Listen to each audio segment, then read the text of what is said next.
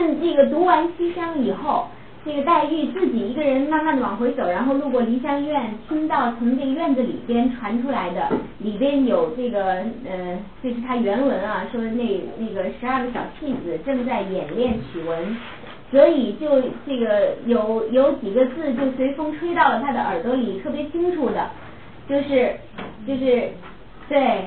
良辰美景奈何天，赏心乐事谁家院？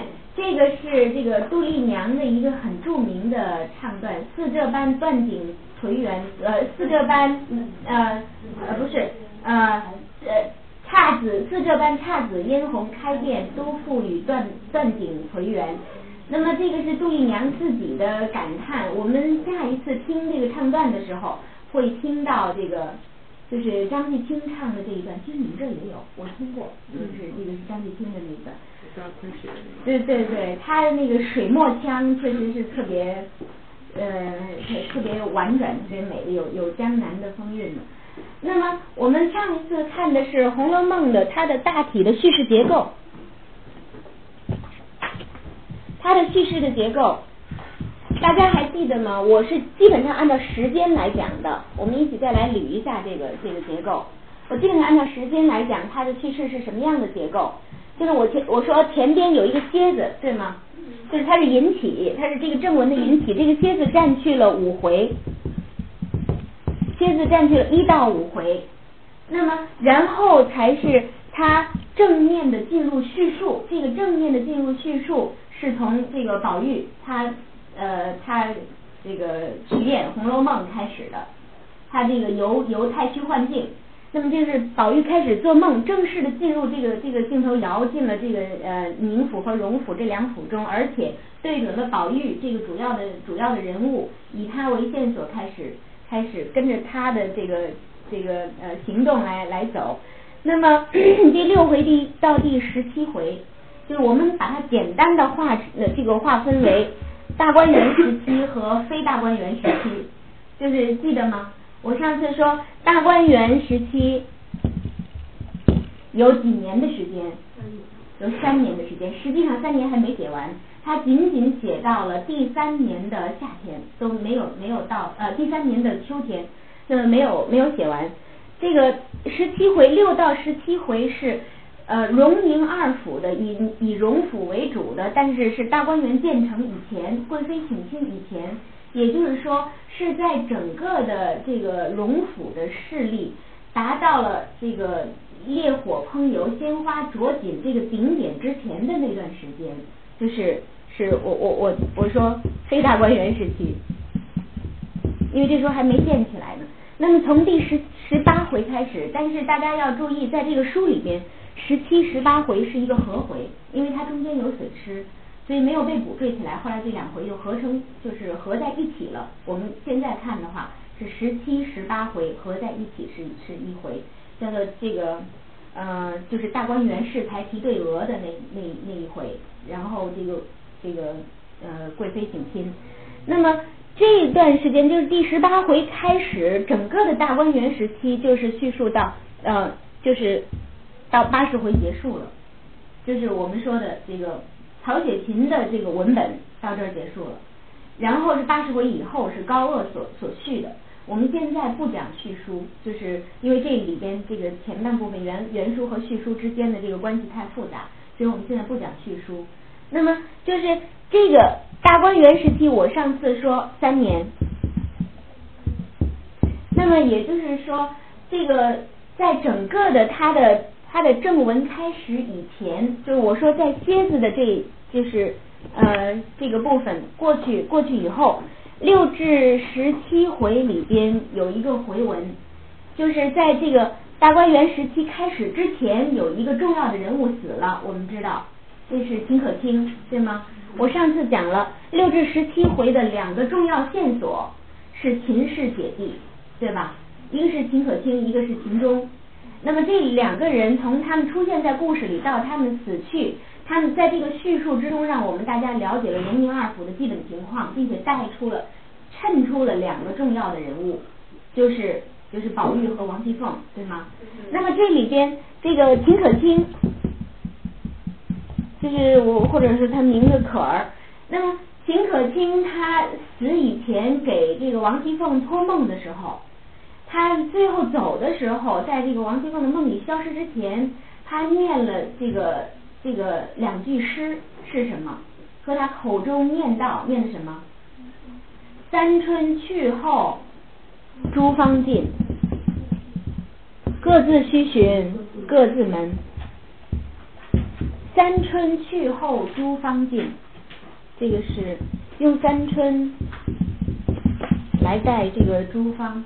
我们说，在这个在这个红楼里边多次出现，比如说诸方、众方，是吧？有这样的说法。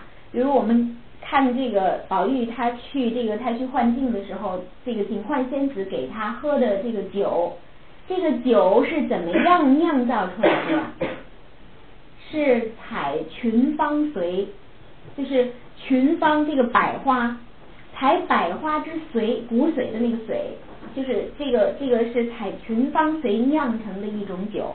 那么这个这个众芳、群芳、诸芳，在这个《红楼梦》里边，是指女子，指女性，指女孩子。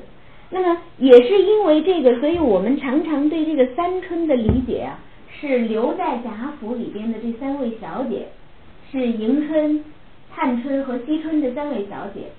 但是你如果从这个来呃，就是以他这三个人把这个三春理解做做这个三个人来理解这句话的话，就是我觉得不是很不是很贴切。为什么呢？因为实际上这个三春的这个三春的这个离去，并不是在群芳散去之间，它是随着这个整个的情节的呃这个叙述。比如说我们上次讲进入第三年的时候，马上败落之象就显示出来了。这个这个主子之间的，就是这个高级高级呃这个家族的这个这个人员之间的互相的矛盾，已经一层一层的非常激烈的表现出来。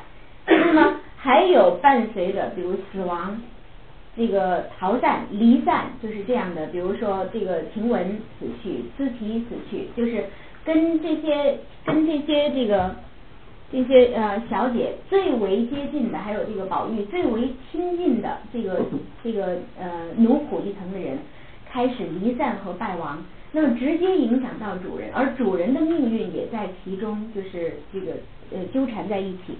那么，这个如果我们把它理解做时间，就是不是理解做人物，因为其实元婴叹息这四位小姐，就是是这是一个一个整体。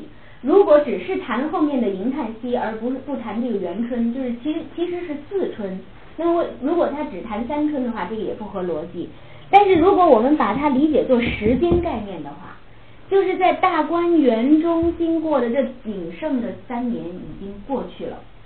当这三年过去以后，诸芳尽，是说这一段美好的日子，就是伴随着这些年轻的生命，他们的悲剧性的命运的来临，这个故事也就到了终结了。实际上，我觉得，就我们上一次所讲的，就是要按照这样的一条时间线索来呃来讲。那么，我觉得在这儿，三春应该是一个时间的概念。呃，这个说要我要说明一点，这个确乎是我本人的一点点小心得。但是我在去年的时候，偶偶尔的听那个是百家讲堂吧，刘心武他在讲那个《红楼梦》的时候，我非常惊诧的发现他也是这个观点，就是三春是一个时间的观念。我想也许就是把这个文本读到一定程度的时候，你就会有这样的理解。当你把时间线索理清楚的时候。你《红楼梦》里边可能一开始我们读，你会被它的这个表面的一些事情遮盖住，你会想每天都是吃饭啊，就是每天都是大家聚会啊，然后一起聊天啊，过生日啊，家长里短儿都是这些事情，所以这个真正的这个主脉就会被掩盖在这些纷繁复杂的事物呃的下面了。但是当你把这个线索理清楚以后，你会你会发现哦，原来。它只不过是这样的，按照这样的一个时间在叙述的这样的一个线索，所以你就会很自然的，我觉得是会很自然的得出这样的一个结论，就是它这个应该是是以时间来来讲的。那么就是我们说这个是我们一起来复习一下，就是上次我我们讲了它的叙事结构，再有它的线索，嗯，这个还还记得吗？我们上一次没有没有重要的讲这个，没有主要的讲线索，但是提出了其中的一段，就是第一年的时候，第一年的时候。在叙述这个，我说第第一年就是呃，基本上是爱情主题，就是大家还记得吗？大家还记得，就是在那个春天一住进大观园以后，从那个沁芳闸下这个石上这个桃花树底下开始读《西厢记》开始，这是以这个宝玉和和这个黛玉呃这个开始的。那么整个的这个大观园里边就开始被这个爱情的这种气氛、这种期待充，就是充盈着、弥漫着。这个还不仅仅是专指宝黛二人而言，就是有有那么多的这个爱情的故事开始生发了。这个大家记得吧？就记得。那么在这个叙述之中，就是在第一年里边，春夏秋冬，这是叙述的最为详细的。就是最为详细的，他第一年用了多少回？这个大家还记得吗？从呃，可以说从第二十三回到第五十二回，到第五十二回，他他用了这么多的文字来写这个呃，来写这个第一年里边就是发生的故事。那么嗯，那么我们我们能够在这里边得出一个什么样的线索呢？就是第一个，就是宝黛的那条主线，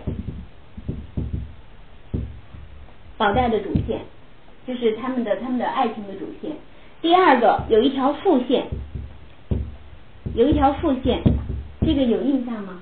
就是伴随着他们这个感情的进程，不断的有其他的就是像是一个这个副调，同样的主题，但是但是是他人的故事。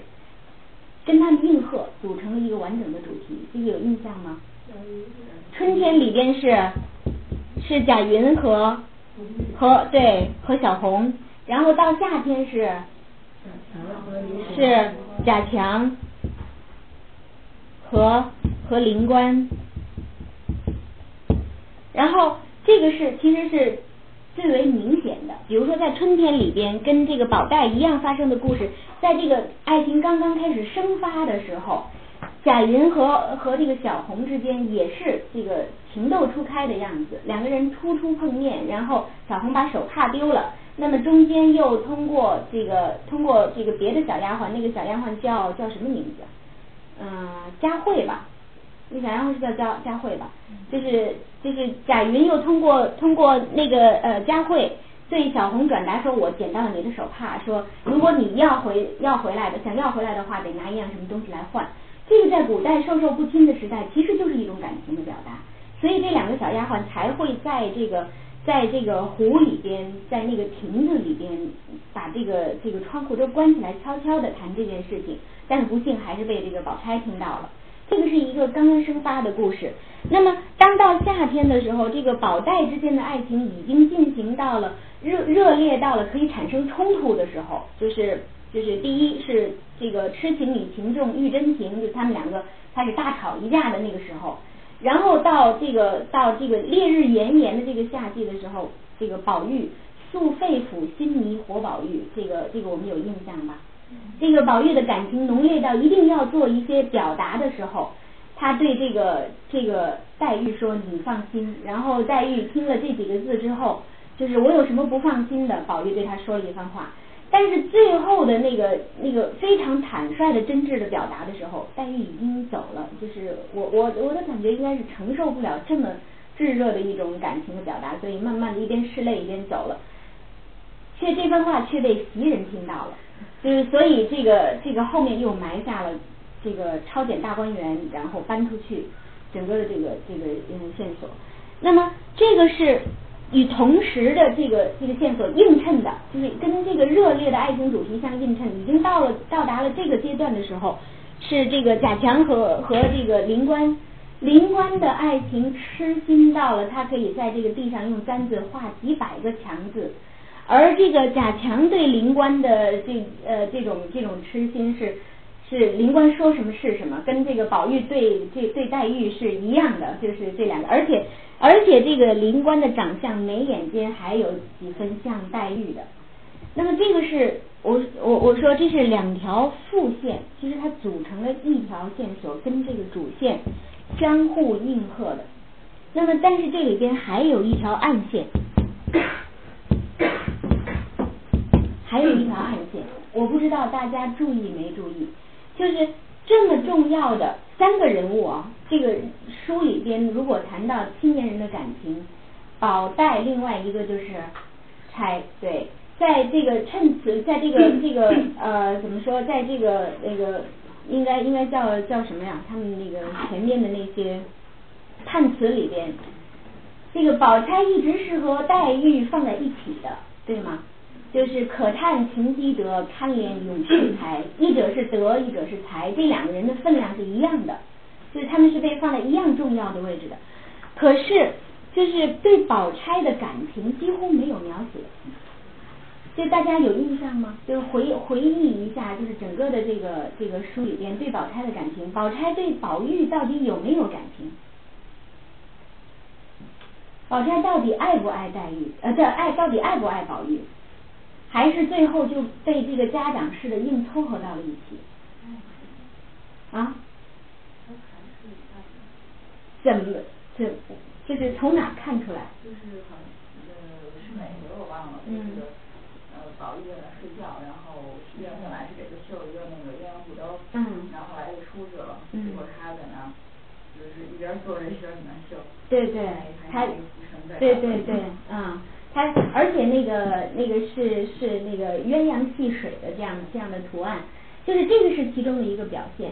但是这个我们都知道，他是到已经到什么，就是这个故事发展到什么地方了？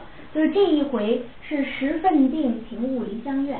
就是宝玉已经发展到了他对感情的认识是说，是我的就是我的，不是我的就不是我的，就是他已经这个对情感的这个这个认知已经到这个阶段了。就是这一回里边，前边是绣鸳鸯梦绕绛云轩，同一回，同一回，宝钗在宝玉的这个睡榻前给他绣豆绣这个肚兜。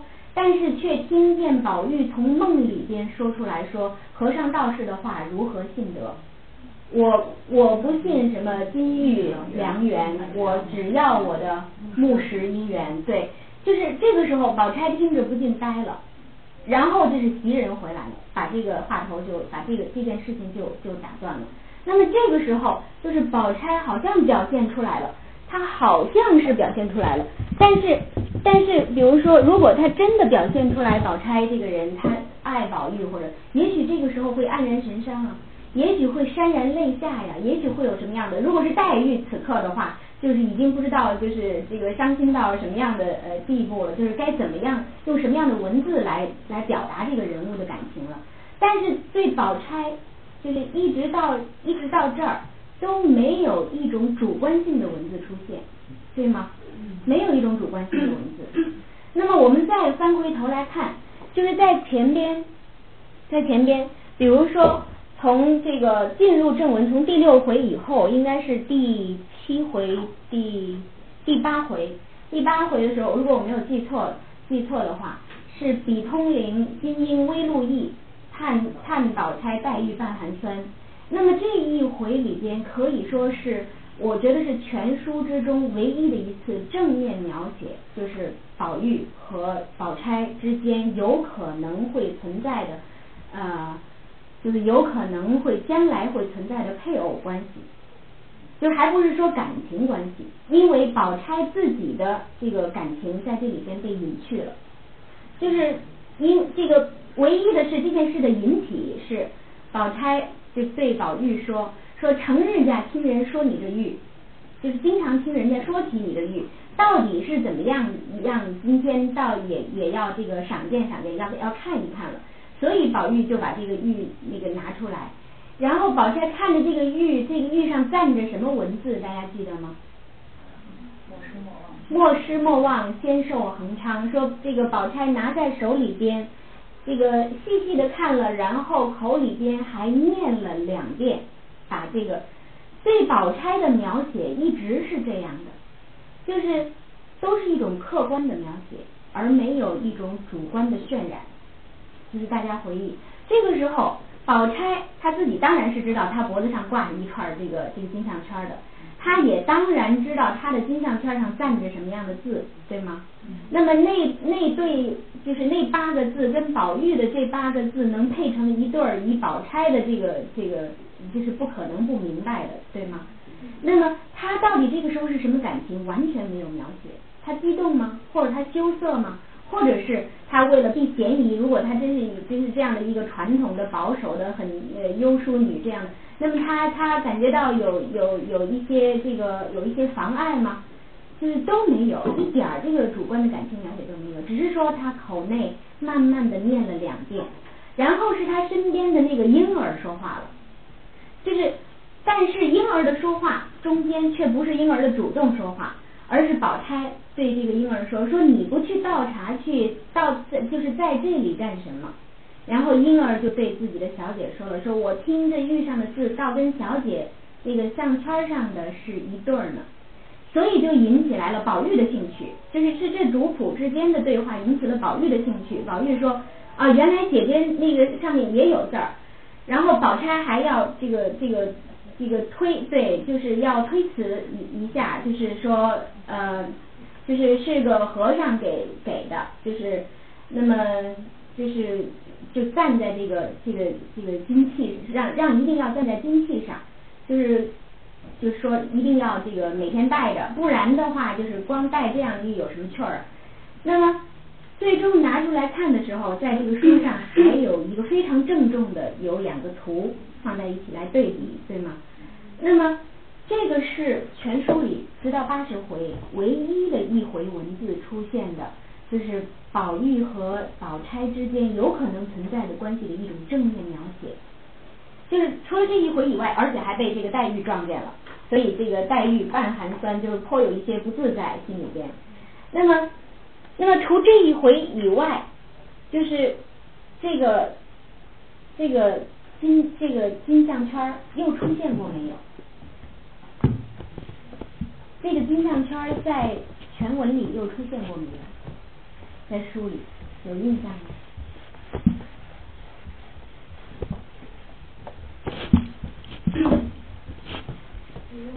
没有吧？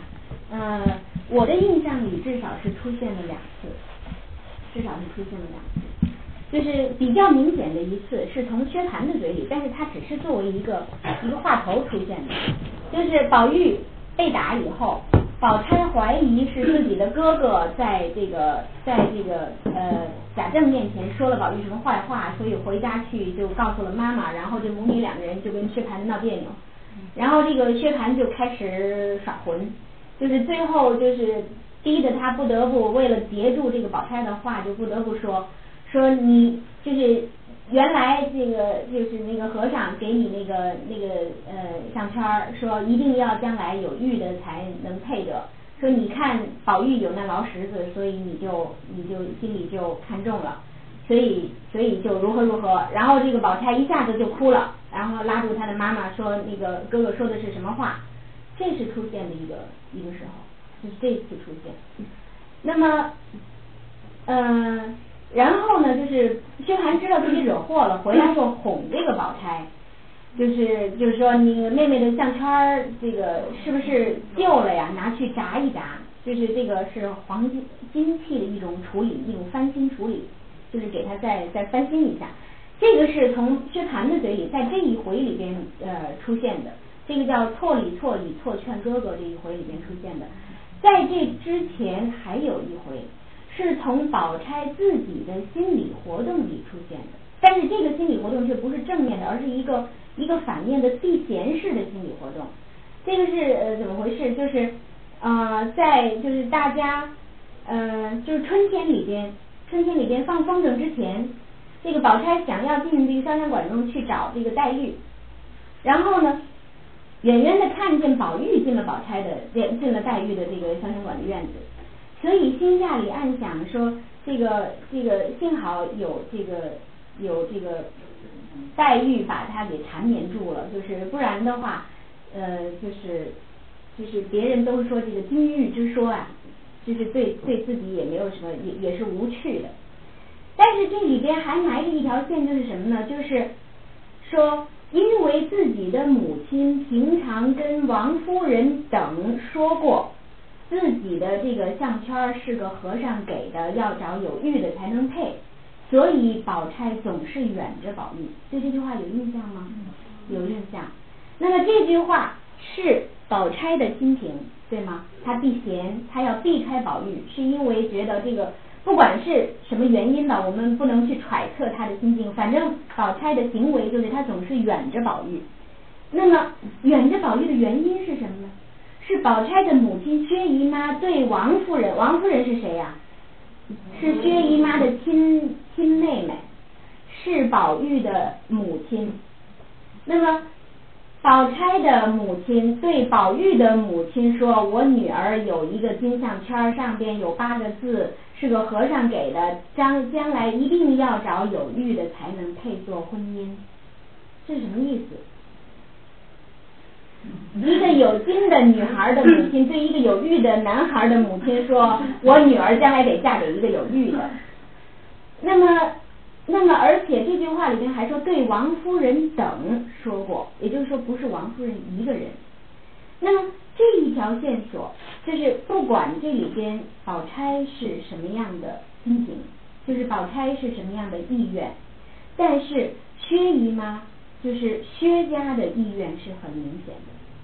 那么薛姨妈和王夫人的意愿是很明显的。王夫人的意愿从哪体现出来？元妃。元妃端午节下赏的礼，大家有印象吗？嗯。对，除了贾母的，然后就是太太们的，然后就众位姑娘都一样，黛玉和众位姑娘一样，只有宝玉和宝钗的不同，对吗？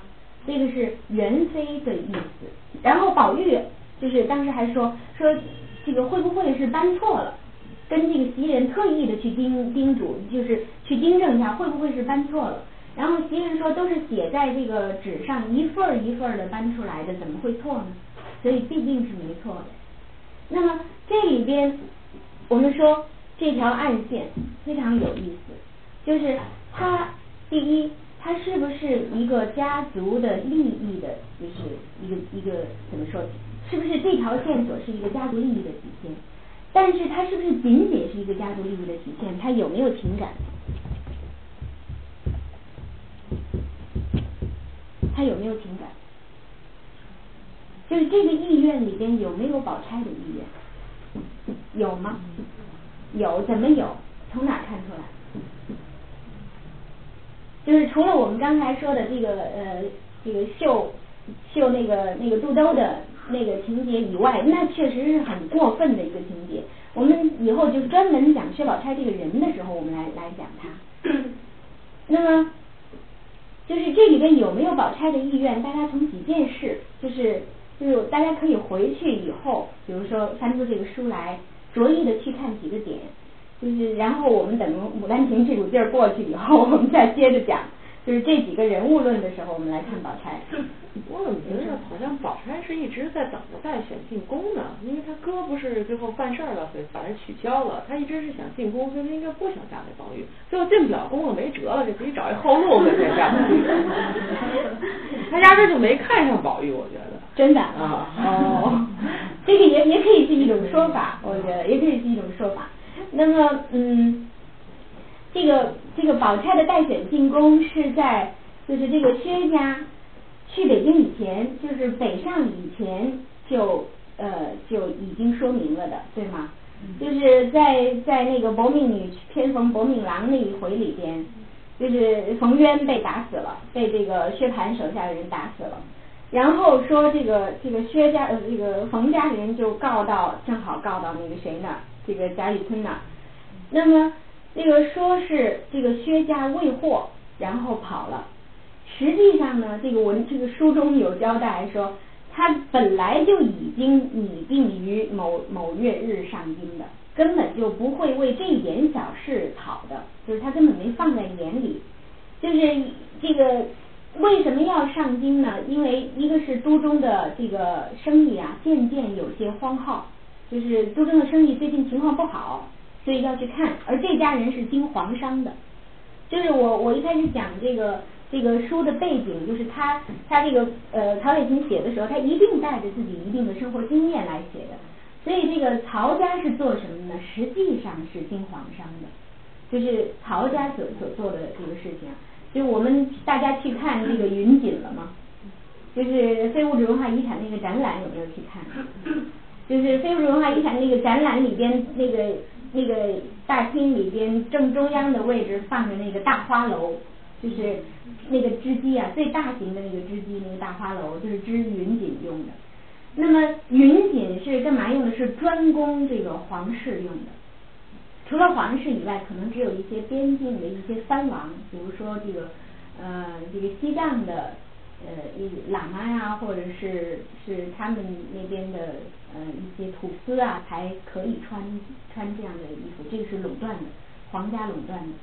那么所以其实他也根本不用经什么商，就是朝廷专款专项拨给他，然后他只要去去经营做这件事情就可以了。而在这个规模最大的时候、最盛的时候，这个所谓的江宁织造，就是曹家、曹氏家族，曹雪芹是从他的这个曾祖到祖父，到他的这个父亲，到他他的伯父这一代，这三代人在做的，做了六十多年的这个植物，江宁织造这个植物，在最盛的时候，有有多少人呢？有三万台那样的大花楼，大家一看就知道了，就是跟这个房子差不多高。就最少两个人才能操作，那么可能还要三四个人同时操作。那么最盛的时期有三万台这样的织机，有三十万织工，就是为他就是来做这件事情。这是曹家所所掌握的那个就是这项生意。而这个呃薛家就是宝钗家，说是在内务府领皇粮来经商的，领领这个就是用这个国家的钱来为。其实是为宫里边采买的。这个薛蟠最后结亲结的是哪一家呀？贵金贵夏家对吗？就是夏金贵这一家。而这一家就是他们家几千棵这个几千亩这个桂花呀，就是是经由这个薛家采买，然后送进宫里去的。所以这两家才有机会接触，就是他们是世家嘛，就世代有交往的，才会有有这门结亲。所以我们可以知道他是这样的一个皇商。那么这个有这个曹家的呃，就是一点线索在里边。那么当这个薛蟠就是他都中的几几家生意开始荒耗，就是出现这个不景气，开始亏空或者这样的情况的时候，薛姨妈就亲自要这第一个原因，要要到京里边去督办一下，要要看看到底是怎么回事。那么第二个就是 第二个是要接这个薛蟠送他的妹子上京去待选。那么，当这件就是这个起由缘起被交代了一遍以后，在这个书中又出现了吗？自从这个薛家一进贾家，这个一到这个这个荣府，这个话题就不再被提了，就再也没有在这个书中出现过。就是我们回去可以，在我的印象是这样，我们回去可以可以这个找一下。再也没有提出他要要进宫要待选这样的事情。那么，嗯，我我我觉得那个甄家，嗯，是好像是就是曹雪芹在写的是贾府，不是这个在写的是曹，就是他他本身。嗯嗯嗯。因为那个呃老那个老师上次说那个他们呃康熙去就是去那儿，嗯，然后他接待了四次。对。那个甄家也是。嗯。接待了。如他家四次接驾，对，对。然后还有他家也是什么什么江南什么，不是江宁什么什么，我好像不是知道，但是是江宁什么忘了。嗯，这应该是宁善，就是就提到的是，但是没有没有真正出现过他家是什么样的官职，而只是说江南甄家。嗯。嗯，就是就是这个金陵甄家，但是我我是这样觉得。就是这个甄家和贾家啊，就是本身它就它就有这个，它就有在文字上就有这样的一种，就是就是给我们造成这样的一种一种观念的，就是甄家和贾家。那么实际上我的理解啊，我自己的理解，我觉得甄家是曹家，贾家也是曹家，但是并不是说是真正就是在写他的家族史，没有这个意思，而是说他以这自己的家族的这个这个经历为基础，他在描写一部艺术作品。但是，那么这个书中所描写的真和假这两家又有什么关系呢？其实我觉得是一个镜像的关系。我觉得啊，是一个镜像的关系，就是他在写这个贾家，他在正面描写这个贾家，但是这个甄家是远远的、遥遥的，他一直存在，但是偶尔会传来他的声息。他是作为这个贾家的。一个昔日，就是因为这个，其实我们说曹家啊，他有一部分家族史是在，有一部分他的家族是在南方，然后在雍正以后，他迁迁回北方了，就是因为他已经被抄过一次家，就是在这个曹雪芹的父亲这一辈啊，就是我们说这个曹曹府，在曹府的这一辈。在曹府的这一辈，就是曹雪芹的这个家已经被抄过一次，抄过一次以后，但是没有完全败落，被调回京中了，就是从这个免去了江宁织造的职务，被调回京中了。但他唯没有完全败落，他还是有一定的职务的。他可能是一个中等人家，这个贾母口里的中等人家，但是。在雍正末年的时候，这个因为就是我们是这个雍正这个家庭就是怎么说家庭，雍正这个这个政治集团的一些一些斗争又有一些反复，这个贾家再一次被抄，这一次就是完全败落，就是在这个呃曹雪芹就是青年时代基本已经成人的时候，贾家再次被抄，这个曹雪芹就已经沦落到那个瓦舍绳床的那种那种呃就是那种地步了。就是可能真的去这个呃，可能真的有一段时间，比如说行过乞或者打过经或者什么，这个是我们现在的猜测。那么做过别人家里的西宾，就是做过这个这个呃私塾先生。那么后来就是沦落到这个呃，据说是到这个黄叶村，就是西山的黄叶村，过着很清寒的生活。那么实际上这个曹家他是有两次这个抄家的生活。如果说他在这个这个书里边有什么反应的话，那我我觉得应该是这样，就是他通过这个镜像，就设立一个真家和这个假家并存，和这个假家并存。那么，但是这个真家所折射出来的，所所反映出来的是贾家前几十年的一种光景，是是很很富贵、很这个兴旺的一个家族。那么，但是他也对这个贾家的这个境地有着一种预示的作用。他家曾经那样兴旺，但是大家那个呃，就是有印象吗？就是抄检霍坚禅抄检大观园的那一回里边，从探春嘴里说出来的话，有没有印象？探春说，就是说这个江南的甄家，就是好好的，不是抄起家来了吗？就是。前些日子就是呃，之前我们还我们自己还议论呢，说江南甄家好好的怎么自己抄起家来了？也就是说，江南甄家应该发生过这样的自己家里抄家的事情、抄检的事情。那么然后呢，说这不真的被抄了吗？紧跟后面一句话就是说甄家这不真的被抄了吗？就是说朝廷去抄家了，这个是夺官，而且有可能丧命败落，就是说。这一家真的已经已经败落了。这个在前边实际上它是有有一个，我觉得它是有一个预示的作用，它是一个镜像，它反映出来，无论是贾府之前的兴盛，就是曹家之前的兴盛，还是之后的这种衰败，它都通过不是通过这个贾家，因为贾家的叙述是现在时，它是现在时正在叙述中。所以他不不太可能拉开这个视角啊，很远的，就是很高的去看一下，就是它的缘起，它的终结会是怎么样。但是他设立一个真家，他跟贾家有一段距离，他就可以以这样的一个分离的景，有分离的景象来告诉你，他之前会是什么样的，而他之后发生了什么事情。所以我觉得他他是一个对，或者或者我们说，这个贾家反而是正向。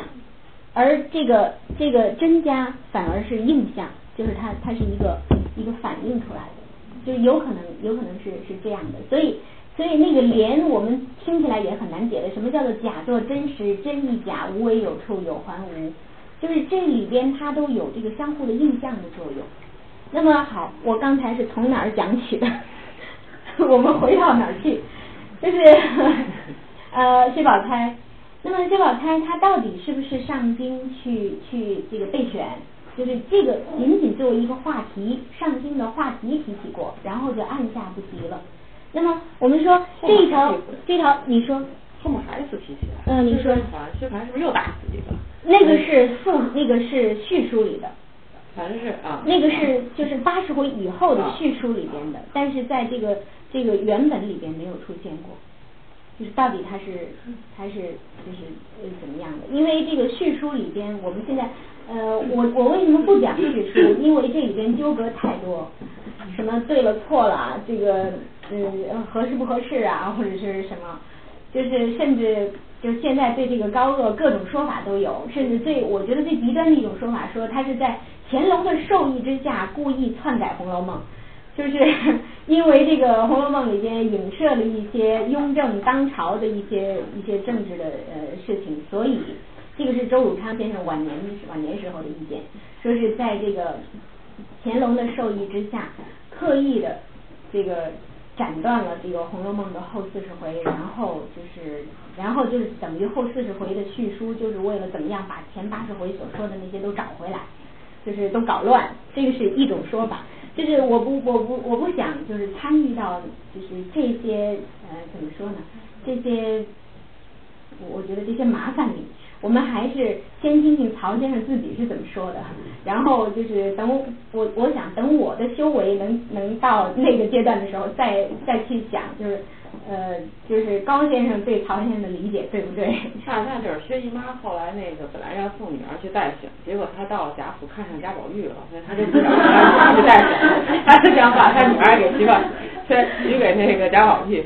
可是薛宝钗可能还想去代选，所以她看不上贾宝玉，但最后没办法了，所以她只好嫁贾宝玉。嗯，也有可能，也有可能，但是我觉得看这个书，嗯。反正我觉得我看的时候吧，就是嗯一些细处是非常值得去品味的。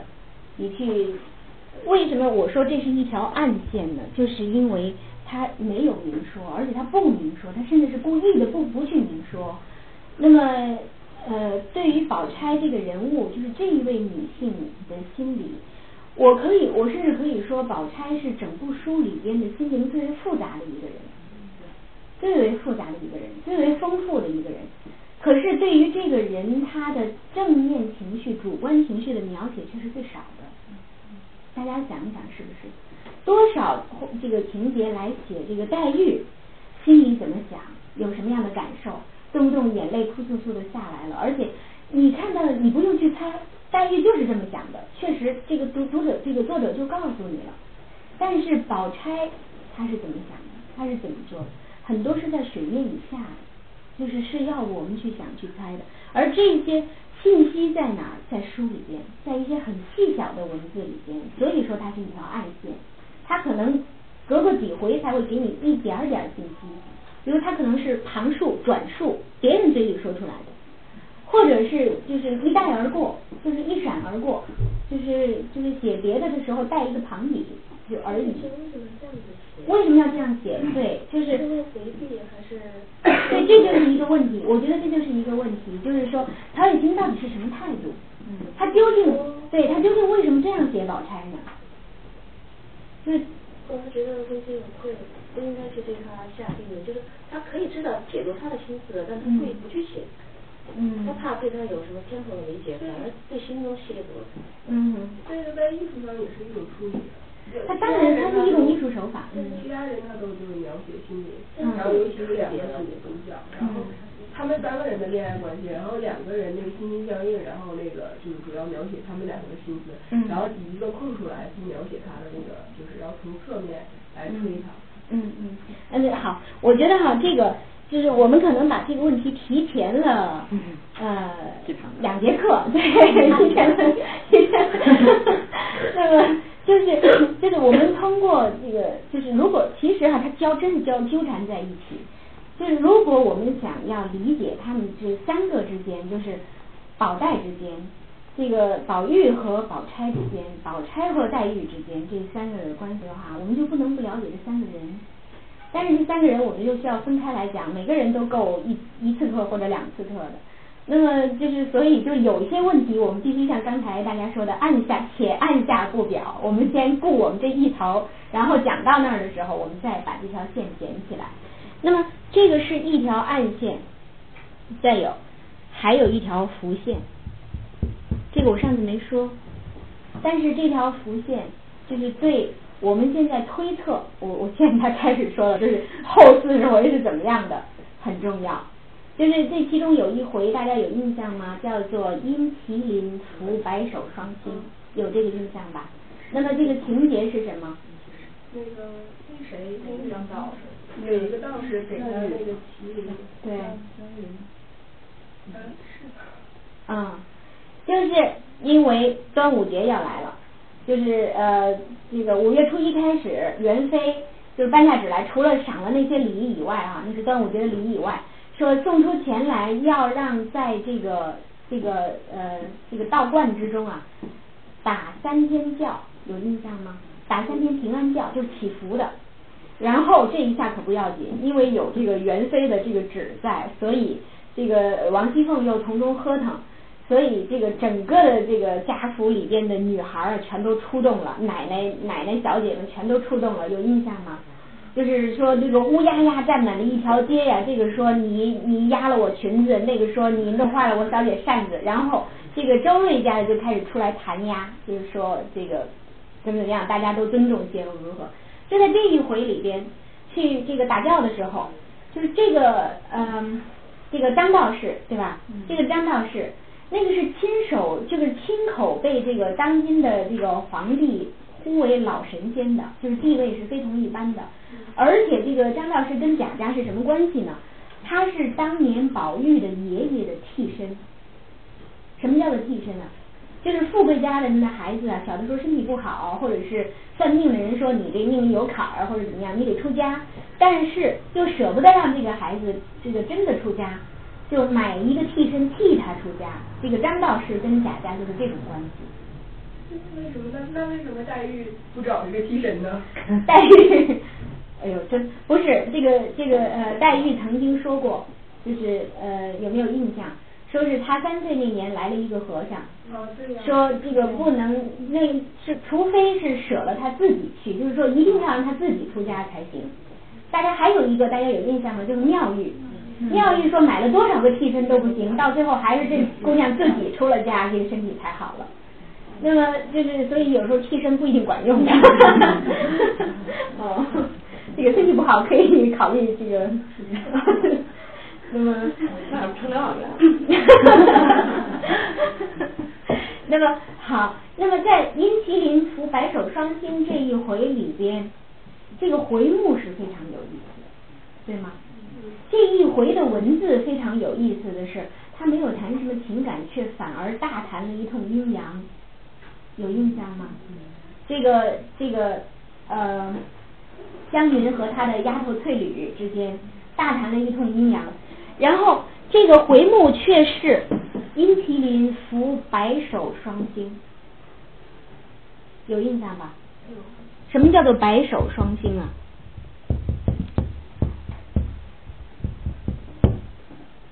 这条伏线是埋下了将来可以跟宝玉。白头到老的那个人，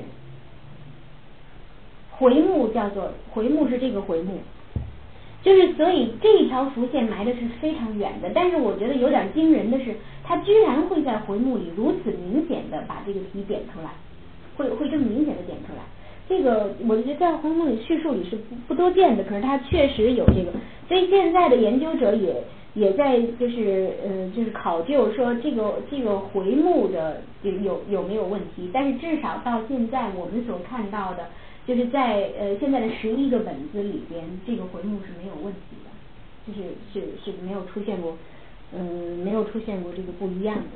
那么就是大家回想一下哈，在在就是这个就是第一年的这个春天里边，信物就是作为这个爱情的表征的。信物，到底有多少样，出现了多少样，很有意思，很很很美的一种感觉。有多少样表征着爱情的信物？啊，五样，哪五样？哪四样？手绢。手绢。玉。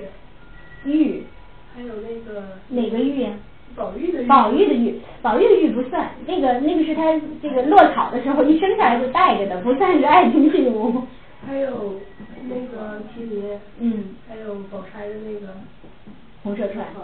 嗯，红色串。你呃对，你想说那个那个那个项圈是吗？啊。实际上，这个作为那个红色串只能算半个，就是不能不能不能真的算作爱情的信物。真正这里边出现的手帕，但是这个手帕可不是一条，两条，四条啊！对，因为宝玉给黛玉三条。那么这个是贾玲和这个和这个红儿之间的，这是这是手帕。那个宝玉送给黛玉的，这个真的是作为这个这个感情的一种信号在传递了。就是这个黛玉看到了这个东之后，这个呃明白了它到底是什么意思以后，就是是是感觉这个非常惊骇的，说我这个令我令我这个呃可敬可怖可害之类的，就是这样的很强烈的一种感情的表达。那么就是这里边的。红色串，我刚才说，就是为了我们要理解，就是从从我们从这个暗线这个浮线来讲，红色串，那么它其实跟这个暗线有关，而这个麒麟，我就不写了，这太麻烦了，这个麒麟是跟这个浮线有关，那么他们都。代表着什么？充当了一个一个什么样的角色？这个麒麟我们已经已经无从去去了解了。但是这个红色串，当我们讲到这个宝钗的时候，我们是是可以知道的。那么好，那么我们现在就是看他这个情感的线索，就是刚才说的他这几条几条主线吧。那么我们来看一下他的，就是宝玉和黛玉之间的情感的线索。那么我们说。宝玉和黛玉之间，其实这个问题我上次已经讲了。他们真正的是属于那种儿女情长的，就是这样一种感情，是从哪儿开始萌芽的？看《西厢记》。对，是从看《西厢记》，是从大观园里的第一个春天开始的，对吗？是从那个春天开始的。那么在这之前，宝玉和黛玉的感情是什么样的？什么样的？是比别的姐妹要熟惯些。啊哈，对比别的姐妹要熟惯些。那么这两个人，就是宝玉对黛玉和黛玉对宝玉两个人之间的这个观感情，这个对情感的这样一种呃一种呃感受是一样的吗？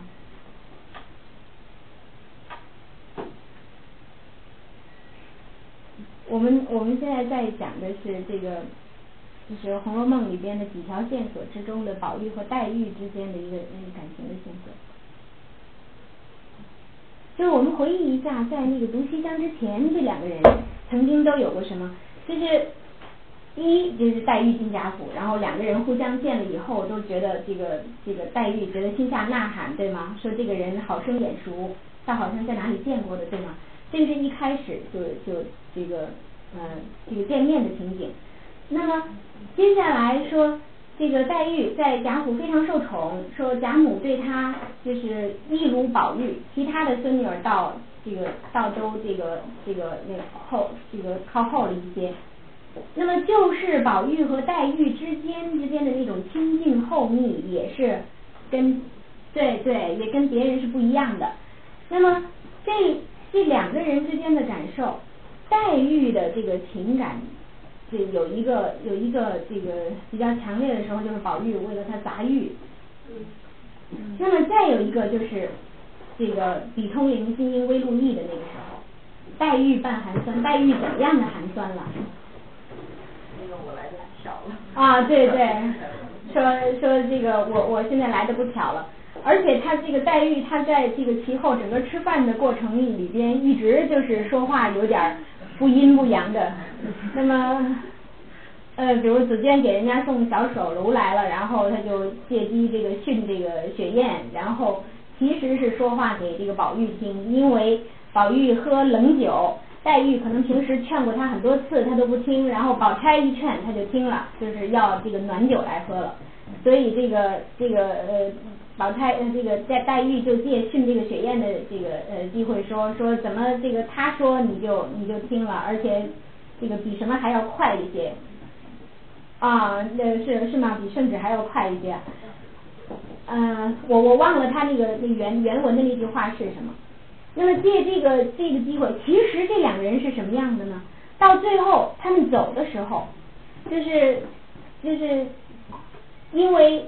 因为有这个这个紫娟，就是让雪雁同时给这个给这个呃黛玉，就是送来了送来了这个避雪的具雪具衣服，所以这个宝玉就问说这个呃外面下雪了吗？然后就说下了半天小雪珠了。那么就是当他们走的时候离开的时候，宝玉和黛玉要同时离开薛姨妈的这个这个住的地方，要回这个贾母那边去。那时候还没有大观园，要回贾母那边去。这个时候说小丫鬟给这个宝玉戴斗笠，因为防雪的嘛，戴斗笠。说这个拿这个斗笠往宝玉头上一合，就是就是这么一盖，然后这个宝玉就说好蠢东西，就是肯定是就是把他的这个肯定戴歪了呀，或者是把眼睛挡了，或者是怎么怎么样了。然后这个黛玉站在炕沿上说，让我来看看吧。然后就非常自然的，这在这个这个这个宝玉过来以后，他就把他中间的那个那个那个那个大辫儿，就是这个从这个这个帽帽孔里穿出来，然后把这个上面的那一颗抖抖的簪缨又扶正，弄得非常好。而且他们两个人是在薛姨妈、在宝钗、在这些这些这个呃奶妈妈和下人众人面前，就是如此自然亲厚的，就是做就是。就是呃有有这样的非常亲近的举动，就是他们之间的这个关系啊，从小就是比别个不同。这时候他们多大呀？有印象吗？这时候他们应该多大？嗯，这个描写，我们我们如果从这个线索来看，其实这这一年他们应该，嗯。对，宝玉最大十一岁，宝玉最大十一岁，而这个黛玉应该是十岁左右。就是如果这个中间曾经跳过了年份，因为中间这个呃刘姥姥进这个进这个呃荣府之前有一段时间是空过的，我们不知道她又从哪一年开始写起的。那么这个时候他们可以说这个这个情感像是最亲近的那种兄妹的关系。那么呃可是。这个黛玉的寒酸却有一点点就是这个别有滋味的感觉。那么这儿有一段文字，就是是什么样的呢？说说这个本来这个黛玉说已经诸事顺遂了，没有什么是这个除了老父以外，除了父亲以外，没有什么事情是不合心合意的了。但是这个时候偏就来了一个宝钗，那么。这个宝钗说是呃，虽然年龄大不多，比这个宝玉和黛玉大不多，但是因为这个品格非常非常这个呃呃端方，而且又不像黛玉那样目无下尘，所以连小丫鬟都多半喜欢跟这个呃宝钗去玩。那么所以呢，大家基本上都称扬宝钗。这个黛玉心里边就有一些不忿，而且还有一点重要的就是这个宝钗生的肌肤莹洁，人都为黛玉所不及，就是觉大家一般人都认为这个宝钗比黛玉要漂亮。那么这个黛玉她心里边就有一些不忿，就有一些这个不服气，所以所以呢，就是常常有她那样的有有小性，常常就会有一些小别扭，而这个小别扭作用在谁的身上？宝玉的身上。可是宝玉全在孩提之间，对吗？这是他的原话，是他在孩提之间。宝玉这个时候，我觉得女孩子的心智就是发展的比男孩子要早，就是他的那个孩提，浑然不觉，他完全没有意识到，他就是就是觉得自己有有这些姐妹环绕，然后这个呃，黛玉呢，就是因为从从跟贾母这一起住，就是等于是这样一个一一间房子，这个呃，黛玉睡里间，宝玉睡外间，一直跟着贾母这样这样住的。那么后来进入大观园才分开两个两个院落，所以就是跟贾母一起住的时候，史湘云来了怎么住？他们他们三个，史湘云跟黛玉住里间，然后宝玉住外间。所以还惹得那个袭人不快呢。宝玉早一大一大这个清早起来就到这个里边去厮混，然后就着香云这个盆里边的水洗脸，然后就用人家的那个那个那个青盐来来这个刷牙之类的，然后搞得这个袭人认为这个都失去体统。那么他们是这么从小一起厮混着长起来的，所以他这个宝玉也就认为。说不过是比其他的姊妹要熟惯些，所以这个时候完全不涉及这个情感是怎么样的。那么比如说，我们看这个，嗯，情切切，良宵花间雨，一年年，近日玉生香这一回里边，就是还是在过节下，就是元宵节过后不久，在过节下的时候，这个宝玉去探望黛玉，然后去去看黛玉，然后这个黛玉在在这个呃这个屋子里边啊，在瞌睡。在瞌睡，那么这个呃，宝玉说怎么样？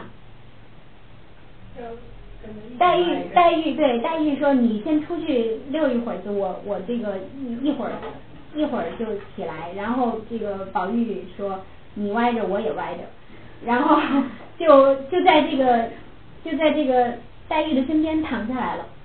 然后这个。黛玉也容他这样做。黛玉说：“你到外面，外面有枕头，你去拿一个枕头，说来来这个放在这儿。”然后宝玉说：“我跟你是一个枕头。”然后这个宝玉说：“呸！”这个黛玉说：“呸！”那么呃，黛这个宝玉说：“那个还不定是哪个婆子睡的这个脏枕头，我不要。”然后黛玉说：“你真真就是我命里的天魔星。”然后把自己的那个给宝玉。回身又拿了自己的一个，然后躺下，这两个人对面躺下。这个这个如果如果不是理解作两小无猜的话，这个在古代就是男女之大防了，已经是，就是是非常害人的了，惊惊世骇俗的了，已经是。然后两个人之间还能这个都非常自然，黛玉也非常自然。不像是这个后来的那个样子，动不动就说这个不要这个动手动脚的，说我们都大了如何如何。这个时候两个人都非常自然，然后然后这个黛玉还要睡觉，宝玉是一个心思很细腻的人，就是说唯恐这个黛玉日间这个睡多了走了对走了困，然后到晚上反而睡不好，是很体贴的用心，所以就。引着他来来说笑话，说你知道你们扬州府里出了一件什么什么那 个呃什么样的这个大事，对，就是好的，然后就是这个黛玉说，我就知道整个这个事情讲完了以后，这个黛玉说，我就知道你是编排我的怎么怎么样，然后黛玉又来开宝玉的玩笑，说就是就是说我这个因为这个宝玉闻到黛玉这个袖子里边呀有一种香。然后说拉过来袖子罩在脸上就闻，这个是这一个男孩对一个女孩，我我觉得现在也也是颇应该是接触的颇为有深度以后才可以这样，罩在脸上就闻它的香气，然后这个黛玉究竟是黛玉不失时机的又来刺这个这个宝玉，所以这个他他用什么来刺他说我又没有什么兄弟好兄弟好好哥哥的给我弄什么花儿朵儿上上粉儿的来为我那个治这个冷香丸。就所以这个黛玉，她现在这个心里边有没有儿女情长？有有一点儿没有，有一点儿。嗯，我我是觉得这样，就是说，嗯，他可能没有一种清晰的，就是很清晰的，就是还这是感情啊，这是就是这我对这个人有有什么样，但是他会有微微的有那么一丝感觉，他希望这个人就是比别人都跟自己亲近。他希望这个人看自己也比别人都比也也比别人都跟他要亲近，就他很心里很介意这一点，就是原来宝钗有那样金那样东西，是是好像天造地设的跟这个宝玉这个相配的。宝玉那个是从娘胎里带来的，而宝钗那个说起来又是一个和尚给的，就是所以这两个都是得自于好像都是得自于天意，都不是得自于人为。所以这个两个人就好像是有一种天造地设的有一种意义。那么这个这个黛玉纵然这个时候是没有清晰的这个情感的观念，但是他的心里是介意的，所以他就故意用这个话来刺这个宝玉。而这个宝玉纵然现在心里也还没有情感的观念，他但是他对这个也是介意的，他对这个黛玉说这些话心里也是介意的，因为其实在他的心里边，这个黛玉是是比别人都要分量重的。那么所以当这个黛玉跟他说说你你有没有冷香丸？呃呃，你有没有暖香？呃，你有暖香丸，就说人你有玉，人家就有金来配你；人家有冷香，你自然应该有暖香去配人家。然后这个宝玉就就恼了，就是去去这个抓痒，然后说这个黛玉触痒不尽，所以就说这个这个好哥哥饶了我，再不说了，什么这样。然后这个时候，这个这个黛玉有一个动作，说她一面理鬓。就是整理头发，可见这个时候因为打打闹闹的，这个头发都已经乱了。就说一面理鬓，一面这个一面又又开始就是拿这个这个这个宝玉开玩笑。那么这一段话，就是我我觉得就是整个的，就是呃这一回里边的这一段话，从他们的对话谈论的内容，到他们之间的这种情形，两个人在一起的情形，动作。就是让我们看到的，如果我们理解他们是十四五岁以后，就是这个心心智比较成熟了的，就是情感的观念比较成熟了的人的话，你是会觉得他非常这个这个是在当时的时代是不可理喻的。但是在那个时候，如果你理解他是十岁十一岁之间的这个孩子，他们两个人之间的状态的话，就是如果。还是在这个孩提之间是两小无猜的时候，你就可以理解。所以他们两个人之间的这个理解，比如说这个呃呃这个宝玉要去上学去了，跟这个秦钟一块儿去读书，对吗？然后临走之前，什么叫情悄情切切，凉宵花解语啊？花袭人苦口婆心劝了这个这个一夜呀。你要好好读书啊，什么，要不然我我就出去了，我就不不在这陪着你了。我妈已经开始给我找这个，就是又又又找人家了。那么这个苦口婆心劝了一晚上，就是哪几点呢？再不能够这个这个就是毁僧谤道，就是就是说那些什么四书以外无书的那些话，再不能够毁僧谤道，那个爱红的毛病。所谓爱红的毛病，其实老实跟大家说，我也不太明白这个这个到底确切和完整的含义是什么。他是不是喜欢吃胭脂？对，是吃胭脂，但是这个究竟是一种什么样的癖好呢？就是因为跟女孩混多了，就喜欢女孩一些东西。嗯哈，所以就吃人家嘴上的胭脂，胭脂膏。呃，对对对，所以第二天当这个宝玉去跟黛玉去辞的时候，告辞的时候，说那个。这个脸上就带着一块，然后呃，这个这个黛玉就对他说一句话，他说这件事你做也就做了，做也就罢了，还偏要画出幌子来，就是还得带着看，说回来回来这个这个呃这个舅父看见，说这又该又该这个这个生气，又该训的。黛玉是一种什么样的这个态度？对宝玉的这些，以大家眼里的所谓这些毛病。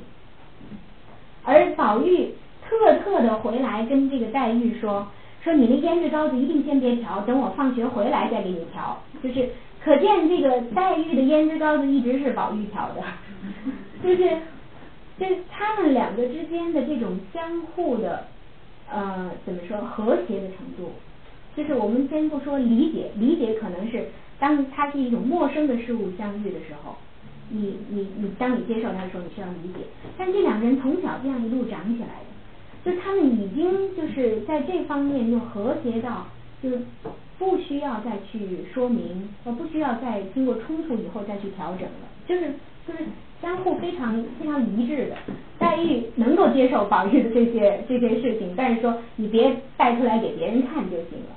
所以那个宝玉说，林妹妹从来不说那种混账话。对呀，林妹妹从来不说那种混账话，但是那个是在感情进入到一定的阶段的时候，他已经可以公然把这样的话拿出来拿出来说了。那么我们现在说的是，他们还是两个孩子的时候，他们在生活之中就有这个诸种的可以沟通，非常和谐，就是这个这个可以可以说是这样非常。嗯，我我们如果如果指这个感情之前的一个阶段，可以很默契，两个人之间很默契。那么他们有这个基础以后，进入到感情阶段以后，反而产生问题了，就是口角增加了。这个有印象吧？两个人之间吵架反而多了，为什么呢？为什么两小无猜的时候一直都很好，然后进入到感情阶段以后吵架反而多了呢？他们的进入感情是不是是不是明确的？是不是明确的？两个人之间互相都理解对方用心，说呃，你你对我是总是以为对方知道。啊，总是以为，但他又不明说。我觉得是这样。第一，他有当时的时代背景，他是不能说的，他肯定不能说的。对，哪怕这个，比如说林黛玉，她自己曾经有一段心理活动，她说我的一些这个肺腑的事情，我有没有母亲可以为我主张？就如果真的是有母亲的话，她可能能把自己的这个心底的话来跟谁说，但是她没有，身边一个这样亲近的人都没有。那么她作为一个小姐，纵然紫娟跟她非常这个这个呃相亲，但是她也没法作为一个小姐对自己的丫鬟说这样的话。那么所以这个紫娟常常会站出来以后为为自己的这个小姐做侠义之举，但是那个并不是在黛玉的授意之下，还经常黛玉被这个紫娟气得自己这个会会这个把吃的药都吐出来。那么那么。当他们的感情进入到这样的阶段之后，有一段描写，就是这我刚才说的这个痴情女情重于真情这一段里边有一个有一个分析，说这个宝玉和黛玉两个人都是互相将真情瞒了起来，说互相对对，互相将这个这个真情隐瞒了起来，因为什么？因为如果你不隐瞒的话，你暴露出来了，在当时是不被接受的。就是你会你会成为有伤风化的，就是是这个与这个世俗与伦理相悖的，所以这两个人都不知道对方到底是什么用心，所以就用来试探。那么这一试探呢，就如果对方的反应不是跟自己的那个那个预料刚刚吻合的话，就会生嫌生这个嫌隙，就会有这个误解，有误解就会生气，那么就会其实这个是由爱而起的。却因为由爱，最后起了这个无数的这个误解、摩擦、口角，然后两个人就会就会大吵。所以在第一年里边，人们这两个人之间就有这么多的摩擦，直到夏天的时候。但是我们刚才说的这个呃，这个肺腑，杜肺腑心里活宝玉这一回，宝玉终于把话说出去了。而且在这之前，刚才我们已经提到了，黛玉听到了宝玉跟这个跟这个袭人和湘云所说的一句话，对吗？就黛玉无意中听到了，就是因为这个时候湘云来了，呃，我们倒回去一点说，就是从那个麒麟开始说起，因为那个他们去这个道观之中去打轿，打平安轿。所以张道士送给这个宝玉一些一些这个礼物，其中有一只点翅金麒麟。那么这只金麒麟，当时这个贾母就说说看见好像是哪谁的身上带着这么一只，然后宝钗说是史大妹妹有一只。然后呢，这个这个宝玉听说这个史湘云有一只，所以就着意了，就是把这个麒麟捡起来以后，就就就呃就带起来了，就藏起来了。然后别人都没注意，唯黛玉看着他点头，然后宝玉又觉得没意思，所以就说回去这个给你，回去这个给你带。这个黛玉就硬着头说：“我才不要这样东西。”然后，然后其实这个黛玉心里边早就有了这只麒麟。那么，他心里的话是说：既然你有玉，那么如果有金，也该是我有，也该是我有之。因为为什么是别人有？那么，但是现在又有这个麒麟，所以他心里边就放不下。当这个史湘云来了以后，他就走到这个怡红院里边来探一探消息。就是其实我我想就揣测这个女孩的心境啊，也是也是蛮可怜可叹的。就是真是没人为他主张啊，只好自己来来来着意这些事情。所以以黛玉的清高，这对他来说是。挺很难为他的。那么他来要听一听消息，天巧这时候，这个湘云在跟这个呃，在跟这个袭人和宝玉之间都有对话。呃，湘云，我们我们以后讲这个人物，湘云一开始跟宝玉跟这个黛玉是非常好的，但是后来一个是因为黛玉的性情，那么再有一个是呃，其中有一个人物起到的作用就是袭人。那么袭人这个时候，比如说跟这个呃湘云之间的对话，要湘云帮忙来做这个宝玉的活计，就是他的肚兜啊、鞋子呀什么的，因为要格外做的鲜亮，他才会穿。那么这个湘云就问说。我听说前日为了什么事情又把我做的那个那个那个扇囊给搅了。嗯。那么这个袭人就说，就是原不知道是你做的，所以跟林姑娘吵了两句，不知道怎么林姑娘就给剪了。说后来我才告诉那个宝玉说那是你做的，说宝玉可惜的什么似的。然后这个湘云就说说这个谁剪了就应该让谁来来做。然后这时候袭人就有话说说这个自春天到现在就是不知道是有没有动了两针呢，就是这个老太太还说不要累到她了。我们想象你你你推测这个当时说话的那种语气，那种表情，这个该是怎么样的一种话？就所以袭人和这个和这个黛玉和这个潇湘馆之间的对潇湘馆的这个这个态度是什么样的，我们是可以知道的。那么这个时候湘云就劝这个宝玉说你你那个。这个现在还是就是做这些事情，比如说跟这个女孩啊在内围厮混啊什么这些事情，说你也应该去，因为这个时候有贾雨村来拜嘛。这个宝玉说这个什么意思？有事没事儿这个这个过来做，而且每次都要我去陪。然后这个湘云湘云就说你也应该学一学这个官场之中的这这些这个经济这个这个呃这个经济练达。然后宝玉一下子就说。就说这个，这个妹妹就别的屋里坐坐吧，这个担心我这里污了你这个知经济的人。那么这个这个呃，袭人马上就来劝这个湘云，说这个千万不要因为这个生他的气，他就是就是这样啊。说前几天也是宝姑娘劝了他这么两句，然后他就这个说这个小爷。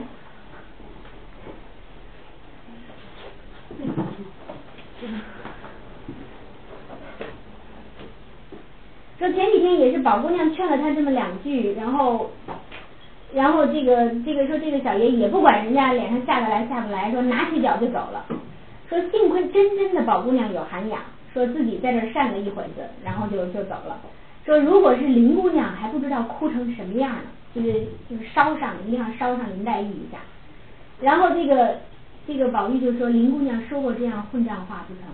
她要说过这样混账话，我早跟她生分了。那么这个时候，这个袭人和这个湘云都点头微笑说：“原来这是混账话。”那么这一节里边说两个人，就黛玉在外面就是听到了以后，说我素日知他是个是个知己，就是果然是个知己。但是但是你。但是你既然是我知己，这时候这个黛玉的这个一一肚子心事就都上来了，说就是那那么有你有玉，就是那有金的也该是我有之啊，就是应该我们两个两个有啊，就是但是又是别人有别人有他，说这个这个上天的呃心就其实就伏笔说上天的安排怎么这样这样不公，那么他在前面一面走，这个宝玉在后面跟，然后看着这个黛玉走在前面似有拭泪之状。就是又是因为内心的感动，所以流泪了。那么这个黛玉，这个宝玉在后面就就追他，然后说就是又谁欺负了这个谁欺负了你不成？这个黛这个宝玉见到黛玉没有别的，就是呃就是打点起这个千万别的温存，然后一口一个好妹妹。这个，然后这个黛玉就是这个这个时候就是黛玉回头看这个看这个宝玉，然后宝玉就对他说：“你放心三个字。”然后。这个黛玉说：“我有什么不放心？”到这个时候，其实这儿这个“你放心”这三个字说出来，我就甚至能够感觉到，就是四周都是一片静的，非常安静。但是就在这个时候，想说的一切都已经出来了。这个，然后就是我刚才已经提到过这段话了，就是然后这个黛玉对，就是说呃，黛玉就后来嗯慢慢的走开，然后却被这个袭人听到了这一段，刚才我们已经已经说到了。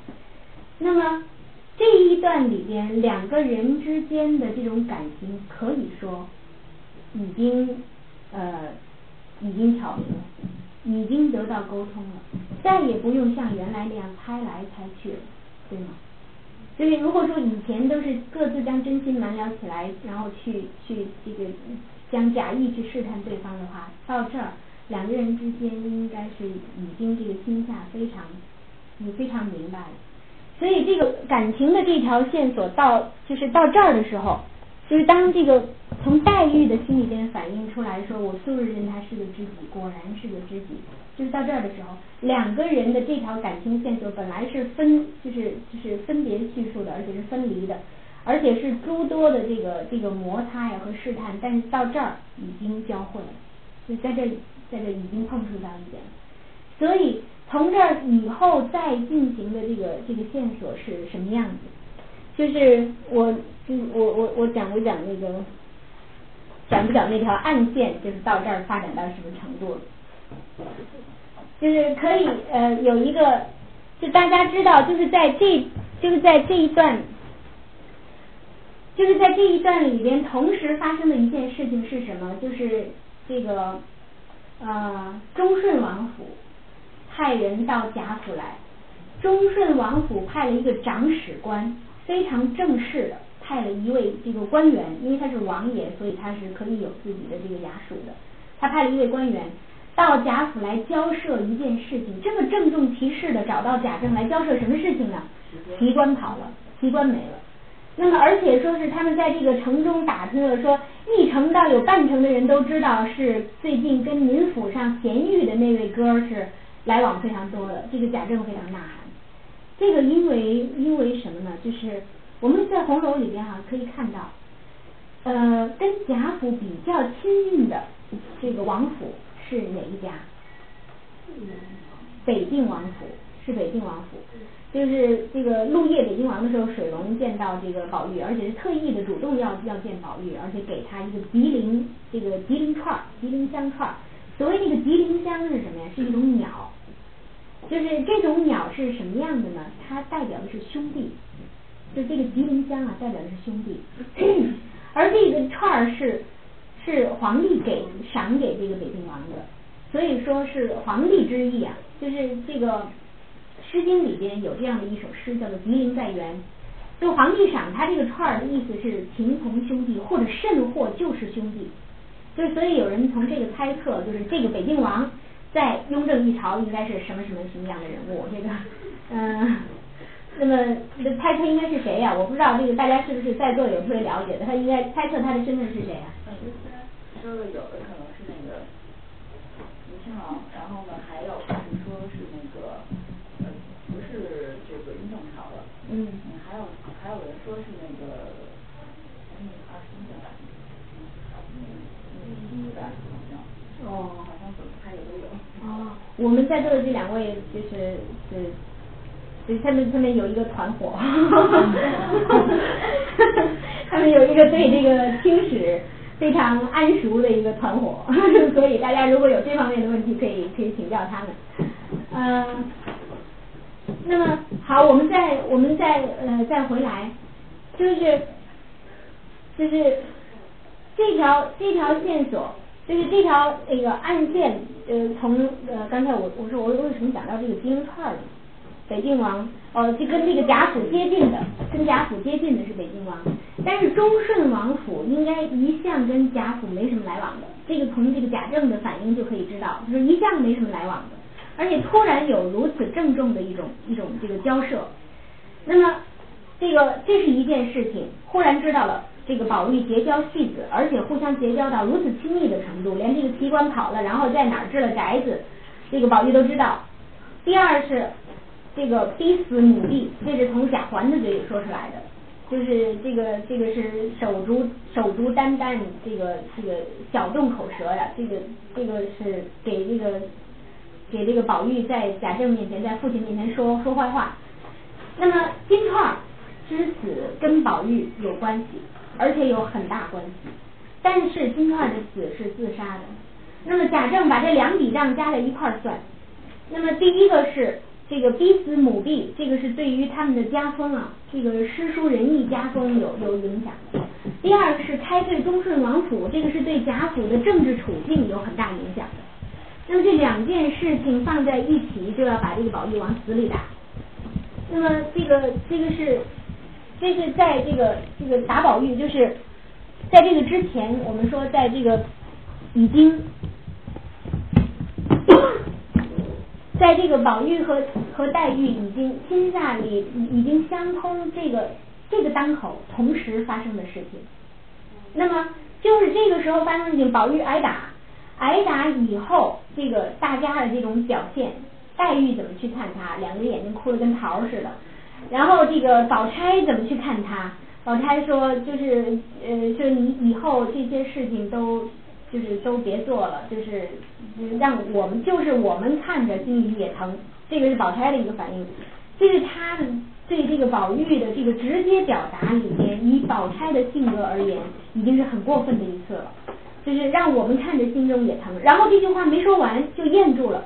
然后宝玉呢，就躺在床上，反而就是忘了自己身上疼，就是因为这个没想到他还能说出这样话，然后看着他站在这个床边啊，咽住后面的话，然后弄这个衣带，因为要掩饰自己的这个羞涩嘛，然后所以掩这个衣带就不胜娇羞的样子。然后宝玉就想，就是这个我刚挨这点打，然后他们就纷纷的就是做出这种样子来，认为自己挨打也值得。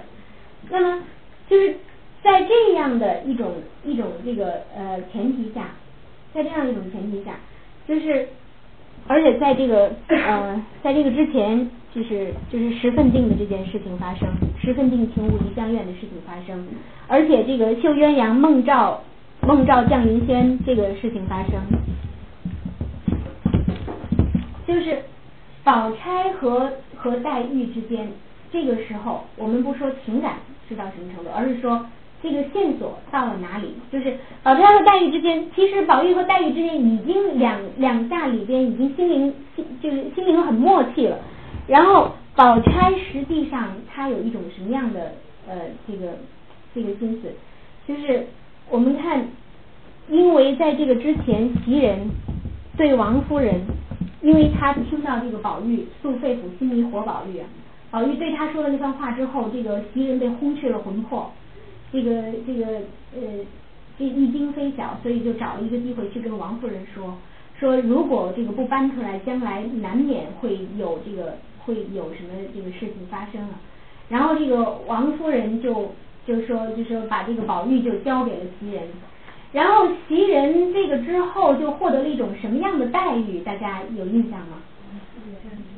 对，以后有赵姨娘的就有袭人的，对吗？这个身份其实是王夫人自己从自己的钱里边拿出来给这个给给这个袭人，而且把这个贾母那边，因为袭人其实身份是贾母那边的大丫头，说把这个贾母那边的月钱，袭人的月钱裁掉，然后这个这个再给贾母补人，就是袭人就正式的，其实袭人这时候什么身份呢？也不属于怡红院，也不属于贾母，是属于王夫人了。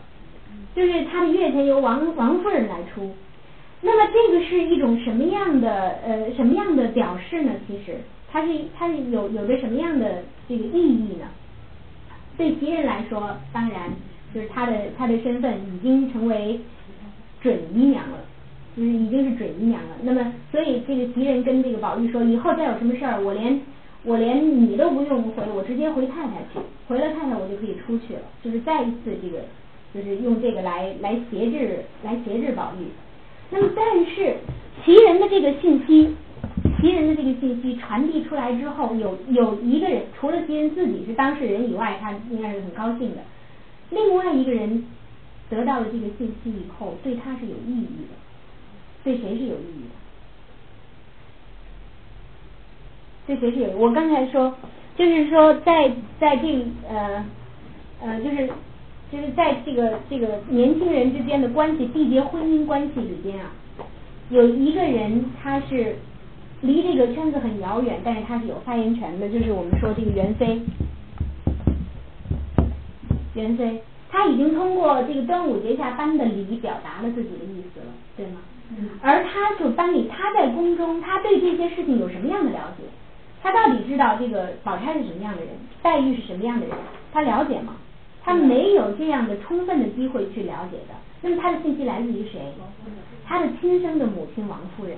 而王夫人，而王夫人她的取舍应该是什么样的？我们之前提过了，就是在宝钗的那个那个心里边又出过了一句话，我刚才已经提到了说。说自己的母亲曾跟曾经跟王夫人等说过，说自己有这样的，是个金金项圈，是个和尚给的，将来要要找那个有玉的来配。就是这里边是王夫人姐妹，就是薛姨妈，是这两个年轻人的母亲。我们看哈，就是实际上，当这个宝玉和当宝玉对黛玉诉说自己的感情的时候，这是两个年轻人之间的对话。这是他们自己的选择，但是当他们进行这样的选择的时候，王夫人首先她已经选择了袭人，她已经选择了袭人。如果说宝玉身边的这个大丫头，谁先就是谁被选择成为这个这个宝玉以后的房里人，这一点很重要，这个体现了这个选择者就有权做选议的选择的人的一种标准的话。那么袭人被选择，应该体现了一个什么标准？应该是宝钗。如果是晴雯被选择，不过我觉得这个也也挺难。就是如果是晴雯被选择，那应该是谁？应该是黛玉。但是这里边有非常奇怪的一点，就是当袭人被赶出去的时候，就是逐袭人的时候，就是抄抄抄家以后，贾母有一句话，有印象吗？贾母说：“认为宝玉身边这些人，无论模样还是这个这个针线，将来能够配得上宝玉的，就唯有晴雯。这是贾母的心思，而不是袭人。但是袭人却有怎么样的一种心思呢？贾宝玉出示云雨亭的时候，这个袭人自谓是贾母已经将自己给了宝玉的了，所以就是认为，就是即便是这个呃这个这个云雨也也是也不是什么对，也不是什么过分的，所以就他就他就同意了。那么这个之间就是袭人的这个心思和贾母到底的选择。那么最后这个袭人和晴雯，王夫人做了选择，王夫人跟贾母心思一样不一样？这个也是向来大家猜红楼猜的一个比较呃，就是就是比争论比较多的一个问题。但是王夫人这一派在这个贾府里有很大的势力，贾母是基本上被被这个架空的一个人。呃，但是当他他在这个关键时刻，贾母是一个经历过大风大险的人，他会出来说话，而且是非常之呃雷厉风行的，非常有效的。那么，但是平时的这个管家是王夫人、王熙凤，这都是王家的。嗯，薛姨妈姓什么？姓王啊，不姓薛。薛姨妈是因为嫁给姓薛的才叫薛姨妈的。薛姨妈本人姓王啊，就是他们这样的一个权力集团，可以说是一个权力集团。当就是同样的同样的这个时刻，应该是在第第我想啊，第五十一回，第五十一回。那么就在这个这个宝玉和黛玉两个人，两个人已经达成了这种心灵的沟通，同时袭人被王夫人选择，袭人被王夫人选择，而宝钗获得了这个消息的直接结果是发生了什么事情啊？就是宝钗。这个早晨定醒以后回来，宝玉这不是宝玉，黛玉约宝钗去给这个袭人道喜，有这个印象吗？去给袭人道喜，可是这个宝钗说自己还要这个要回去洗澡，还是要要什么？所以这个黛玉就自己回这个潇湘馆了。可是在这个宝钗这时候却没有回去，宝钗去哪了？宝钗去了怡红院。本来黛玉约宝钗去怡红院，但是她推辞了，她说我我不去，我我有别的事情。但是当黛玉走了以后，宝钗自己去了怡红院。但是这里边这个这个谁，嗯，曹雪芹啊写的是非常忠厚的，下笔非常忠厚。他说他路过这个怡红院，然后进去以后，说里边这个芭蕉冉冉啊，就因为赤日炎炎，芭蕉冉冉，说连这个。连这个一对仙鹤都在这个这个树下睡着了。然后他又走进去的时候，就是穿过这个房间的时候，发现这些丫头横七竖八的睡在炕上。大夏天里边，这些丫头横七竖八的睡在炕上，里边鸦雀无声。我我觉得不，就是且不说宝钗这样的知分寸的、特别自重的人，就说一个一般人，这个时候可能已经退出去了，因为不合适，对吗？因为这时候你你想那些丫头睡觉的时候，肯定都是这个这个。穿的很少的，而且连丫头都睡了，说明主人怎么样？在睡了。如果主人在里边还还还活动着呢，需要什么？这些丫头怎么可能睡觉呢？主人在睡了。但是宝钗这个时候一定往里边走，走到这个最里边的时候，我们知道那个怡红院里边的结构，那个房子的结构是很复杂的。他要要进这个门，然后穿过一个一个一个什么，就是他那个都是那种雕镂的连体的那那那样的一种呃那个室内的结构。当他进去之后还得推开一面大镜子，记记得吗？是那个那个谁刘姥姥进去了，还得推开一面大镜子才能够进到宝玉的卧室里边，而他进去了。这个时候宝玉睡在床上，袭人一个人在床边拿着银骰子在那绣他那个肚兜，然后这个宝钗就跟这个袭人聊天，那么跟他说说这个呃没没有说别的什么，没有告诉他这个这个道喜的这件事情。然后袭人这个时候，呃，曹雪芹还是很忠厚，我觉得。但是袭人这个时候说自己要到河边去洗衣服，对吗？说姑娘且坐一坐，我到外面去去洗衣服。袭人她应该做这样的事吗？袭人可是一个在王夫人的面前说将来如果有什么事情的话，这个这个是都在都在她的身上的，是这样的一个人。就是将来有有了什么这个不才之事发生的话，就是他说这个耽误了二爷的这个这个这个功名啊，一生的一生的清名啊。这个时候，袭人说我要到河边去洗衣服，然后这个写这个宝钗的文字说，看那一边看那个那个活计，说这个不经心就坐在了这个这个床边，然后就是都是就是这个文字都是说他很不经心的。随意的，就因为看着活计鲜亮，所以就随意的拿起来，就就去给他给他绣了。他绣的可是宝玉的肚兜，那么拿着银骰子给这个宝玉赶赶蚊子，赶这个赶这个虫子。而宝玉这个时候是只穿着这个身上的小衣，就是就横睡在床上。这个时候，这个情景被谁看到？被黛玉看到，被湘云看到。那么我们说，如果没有黛玉，没有湘云这两个人。他就是一个生活的场景的话，这该是一个什么生活场景啊？这该是一个家族内围的生活场景，应该是夫妻之间的，或或者是母子之间的，只有亲近到这个程度才会有的。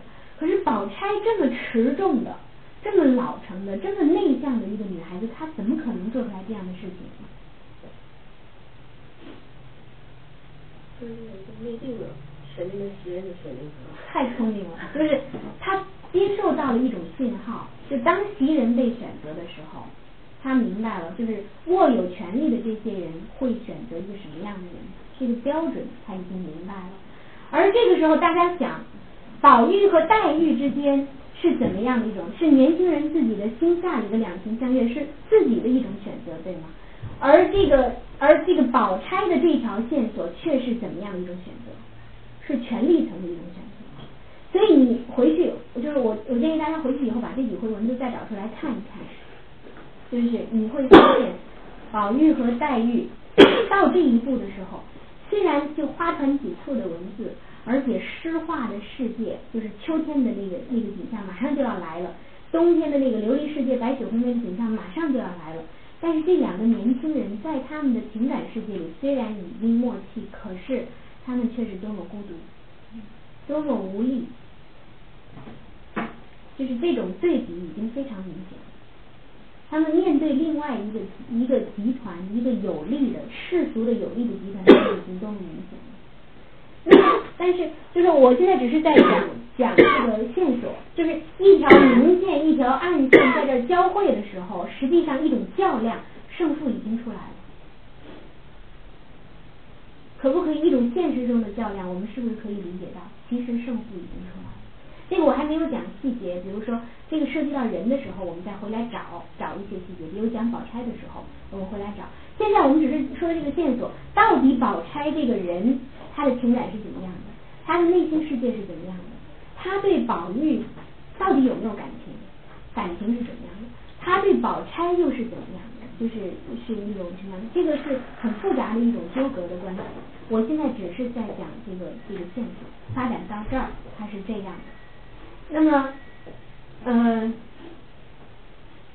我我想是这样，就是嗯，如果大家有兴趣的话，从《牡丹亭》这个过去以后，我们回来就是呃，可以熟悉一下，可以熟悉一下这本书，熟悉一下文本，就是其中的一些细节，看看自己能不能发现一些呃一些问题，就是找到其中的一些表层之下的一些东西。我觉得这个呃里边啊还有。呃，但是我我第一次讲课的时候，我就我就说了，就是说我们从文本中去找，不要从文本以外去找，包括那些就是呃政治啊或者是什么这这些我都不主张把它掺杂在我们对《红楼梦》的解读和欣赏里边。所以就是我们从文本中去发现问题，从文本中去解答问题，这个这个是我觉得我们读《红楼梦》会读的比较。纯粹会读的比较干净的一种一种方法，就是它本来这部书已经够复杂了，我们没必要把它搞得更云山雾罩了。呃，就是就是我我现在讲的这个就是情感线索，就是呃一明一暗两条线索，我不知道就是大家有没有什么问题，或者觉得我刚才讲的有什么疏漏，我们可以一起一起交流一下，或者发现问题。就是刚才讲的时候，大家觉得我们就是回到这个叙述里边，大家觉得这个，比如说刚才问这个薛宝钗，她到底为什么那样呢？有没有其他的问题？那你刚才讲那个就是贾母，我我我觉得这个就是贾母的态度，就是就是就是她应该是一个什么样的？就您刚才讲过一个，就是一个例子，就是说从她看评论，她看评论，对，然后来来就是就是她的这种就是对于宝宝玉和黛玉之间这种感情该是一个什么样的态度？嗯嗯。嗯，现在有的学者啊，他是一着力的去强调，就是贾母是选中黛玉的，就是呃嗯，那么包括一些一些这个呃重要的场合的表态，比如说嗯，他夸这个宝钗吧，嗯，就是这个宝钗过生日的时候，要过这个十五岁整生日。贾母自己拿出钱来，然后给他让让这个让这个呃熙凤去经营，然后请了什么样的小戏班啊，然后这个呃宝钗爱看什么戏就给他演什么戏啊，什么这样的。那么那么这个其中，比如说这样的细节，这个他贾母跟这个薛姨妈夸这个宝钗啊，他说这个就是就是我们家的这几个，我们家的四个女孩算起来都没有这个宝钗怎么怎么样，就是。他们家的四个女孩儿，就是这个，这个很有意思。嗯，是包括黛玉，包括黛玉，对，就是贾母，就是在他的心里，从来都是把黛玉算作自己家里的女孩儿的，就是他的这种亲近亲近啊，就是是绝对胜过宝钗的。但是这个是不是就说明他真的可以为宝玉选中黛玉？对，因为有个问题就是说，他在宝玉和黛玉之间取舍的话，他应该是偏重于宝玉的事。嗯，当然这这个不太公正。呃，就是我很难说，如果现在让我说说这个宝玉哎，这个贾母参与到这件事情里面，他到底会选择这个，他真的会选择黛玉吗？我很难说，因为虽然有从晴雯的这条线索透露的信息，但是，但是我觉得健康很重要。这个这个晴雯啊，晴雯啊，就是后来虽然多病，但是那个是因为他这个呃，第一个是冬天里面这个出去为了下射月啊，他这个着凉了，然后又补球，对，然后这个没好，就又失于调养，反而就坏了，所以后来身体一直病病殃殃的。但是这个晴雯一直身体是很好的，对吗？他出之所以敢这个穿着一件这个小袄就出去下射月。对，就是因为他素净觉得自己身体壮，比别人好，不容易生病的。然后，然后那个就是所以我觉得其实晴雯的这个形象哈，她脾气上跟这个黛玉有些像，就是那个刻薄劲儿有点有点像，就是还有就是她，sorry，sorry，但是就是晴雯是一个就是是一个比较健康的形象，就这点跟跟这个黛玉不一样。还有一个，我们抛开这个健康问题去谈哈，谈另外一点，比如说就是这个史太君破陈腐旧套。就是那一回里面，就是那个，就是那个女仙说书的女仙说出来的那个那个故事，说这个有有有才子有佳人，就是这个正好才子叫王熙凤，什么然后因为一个小姐如何如何，这个贾母破旧套破的是什么旧套？他说那些小姐，就说的哎对。说是怎么样的这个有说法说，只要见见了一个清俊的男人，就想要跟他如何？那么这其中就是贾母，她对于这些才子佳人就是思乡，对，就是这个思乡爱悦的这种事情，应该是不容的。就是他对这种感情的感情模式，他是不接受。所以我觉得这这不足以说明这家母真的会选择黛玉，而且尤其是当他知道这两个人自己的感情的时候。我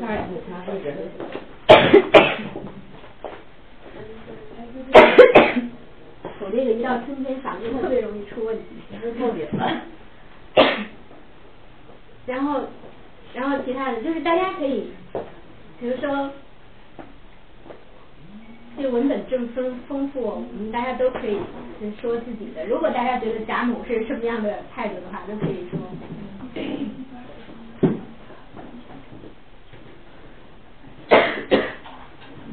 就是贾母很疼林黛玉，她舍得把她嫁出去吗？奶到奶到的。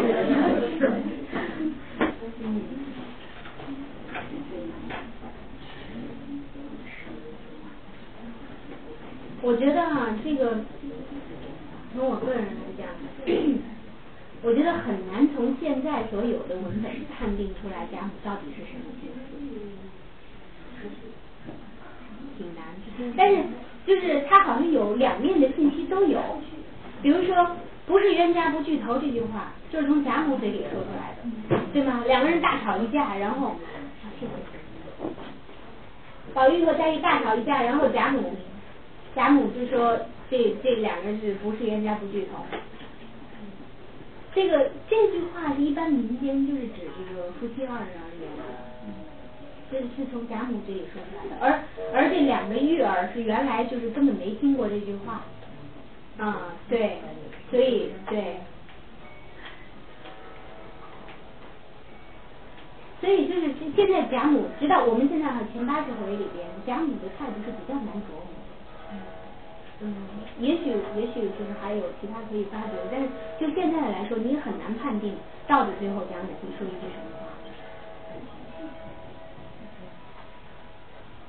我觉得贾母的态度，她可能就像她自己说的，就觉得自己不过是个老废物罢了。嗯。然后刚才咱们也说了，说她事实上是被架空的一个位置。其实对于她来说，她可能已经受不了那么多了。说宝玉究竟娶谁？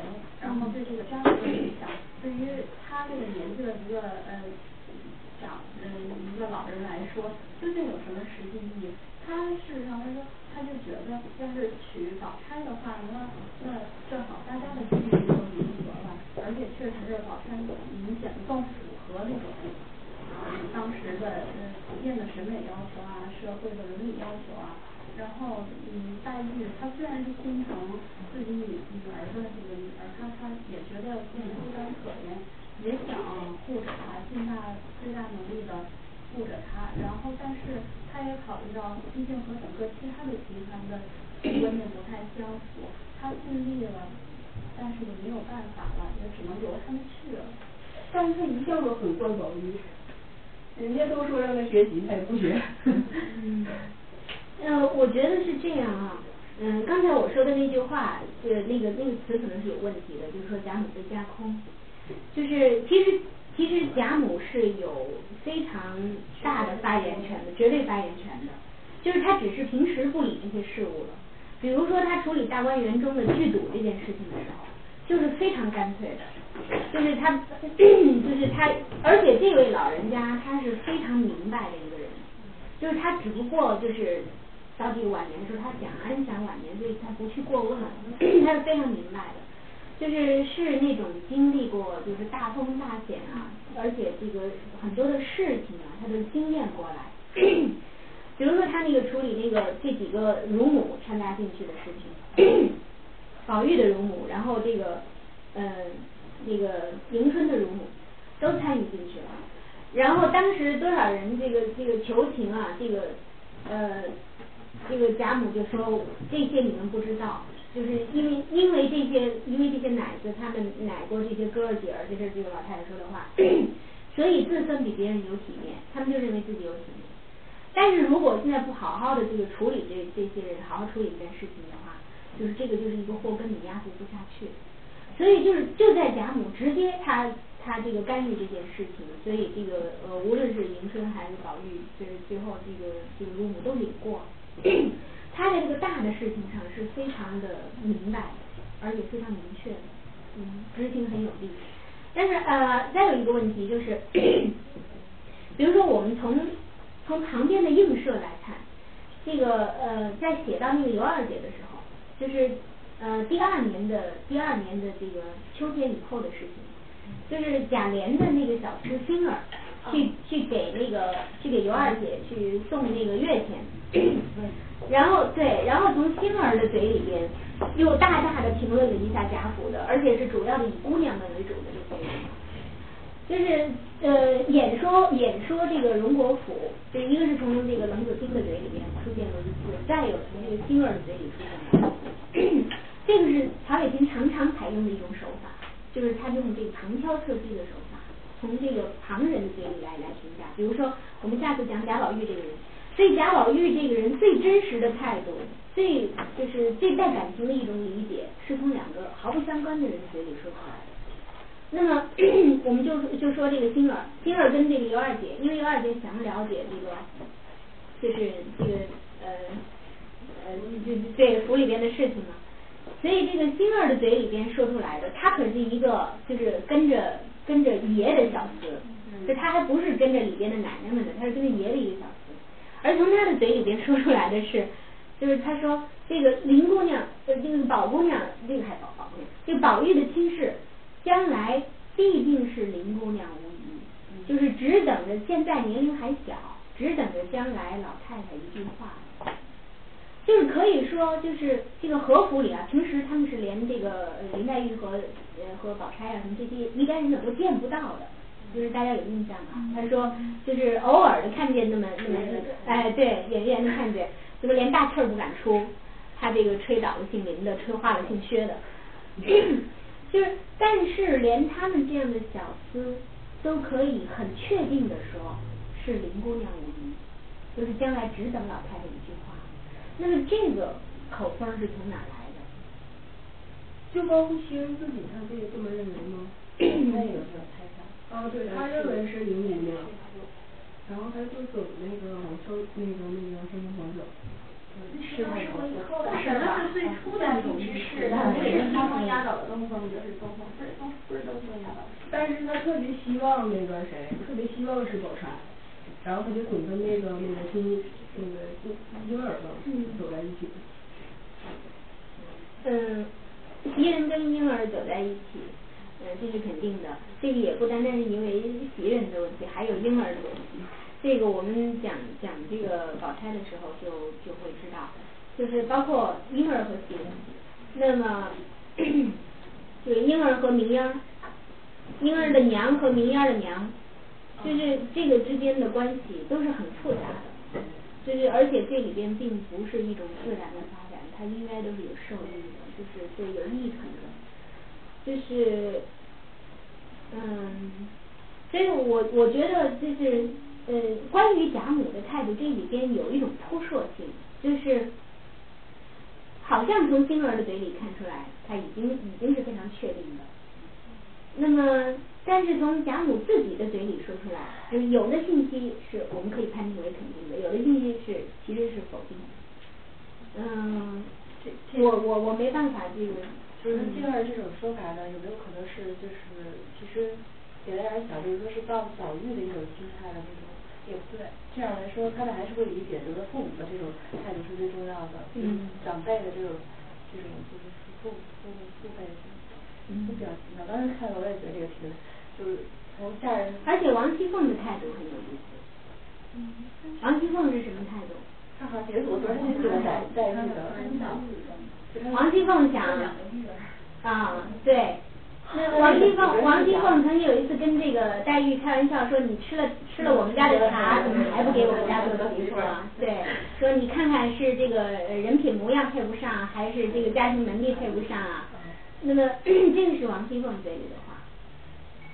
其实我觉得大家看不是演变的，是变的啊，因为宝钗越来越会做人，黛玉就是越来越身体不好，然后还做不好。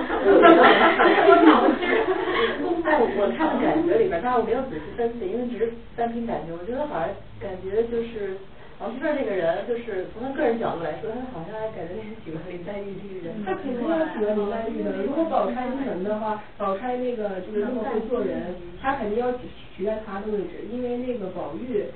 比比那个贾呃比比贾琏要那什么要就是受宠。我觉得这是正结，但是还没到最点儿上，就是 贾琏跟宝玉的关系是什么？兄弟。是兄弟是亲兄弟吗？不是。对，这个家里谁该当家？谁是名正言顺的当家二奶奶？应该。应该是宝二奶奶，而不是莲二奶奶。莲二奶奶是因为贾琏就是被借到这边来帮助这个。这个贾政来李家的，就是如果是如果是就这贾府里边有一个事情是蛮奇怪的，就是就是这个次子对次子住的是正堂，隆喜堂是贾政住的，而这个大老爷住的是从这个荣府里的花园隔出来东北角隔出来的一个一个园子，这个是黛玉一进荣府的时候我们就看出来就知道了，通过黛玉的眼睛看出来的。那么这个这个长子和次子之间的关系也也很。也很微妙。这个其实好像就更容易这曹家的这个对曹家，因为因为就是呃满族人有个习惯，就是比较疼小儿子。嗯嗯，比较疼小儿子，还有一个呢，就是有一个有一个说法，就是曹府是过继的，就曹府是过继来的。就是所以，如果我们这样去找的话，那就那就太细了。就是就是，比如说这个再回去挑文字，比如说宝玉挨打的那那一回里边，这个贾母扶着拐杖颤巍巍的走过来了，然后这个这个贾政就是那个贾母就说让人备轿，我要回回南边去什么的，然后这贾政就跪下了说您这样让儿子怎么能够承受得起呢？然后这贾母就说我这一辈子也没养个好儿子。然后这贾政在下面就磕头，所以就我们学者就说了，贾母这句话是说给自己这过继的儿子听的，就是贾政是过继来的，不是不是那个不是真儿子，说我这辈子也没养个好儿子，就是这个如果这样就无穷无尽了，我觉得。那么，嗯，但是是这样，就是说在贾府中的事实就是这样，贾政的地位比那个嗯。对，就这个问题是好多年前我就一直特别困惑，后来那个刘心武他不也那个说过这个事儿吗？嗯。但是我我我我不喜欢刘心武，就是因为他那个总是扯很多其他其他的事情，包括对这个问题的解读，他也是那个从其他方面去去去回答。嗯。但是就从这个文本里面，我觉得很难去那个很难解释，很难解释说为什么，对，就是。从文本里面找不到原因。嗯，因为那个，比如说宗璞，我不知道大家看过没有，就宗璞先先生，就是冯友兰先生的女儿，她写过一篇文章，就是贾府里边的几件奇怪事儿。就是第一件就是这个这个次子住住这个正房，然后长子住这个这个这个偏房，然后呢再有一个就是贾琏是二爷，这个王熙凤是琏二奶奶，大奶奶在哪？就是假设的大儿子是谁，在哪儿没有这个人。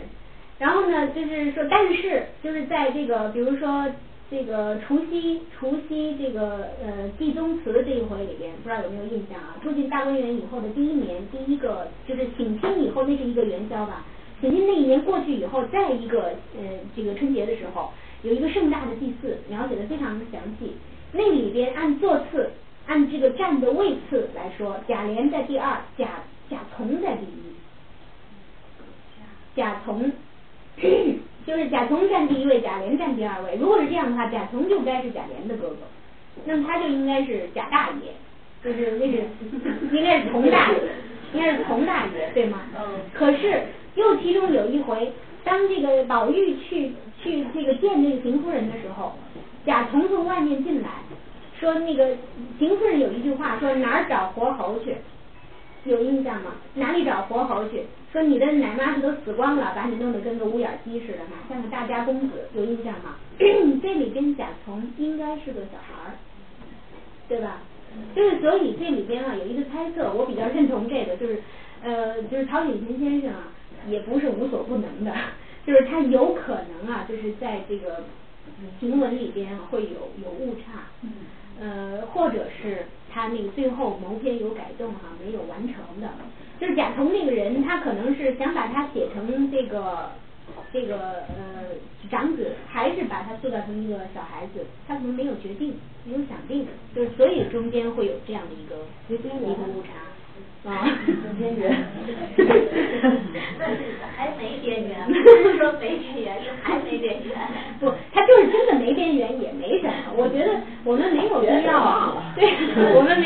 为这个传染疾病的说个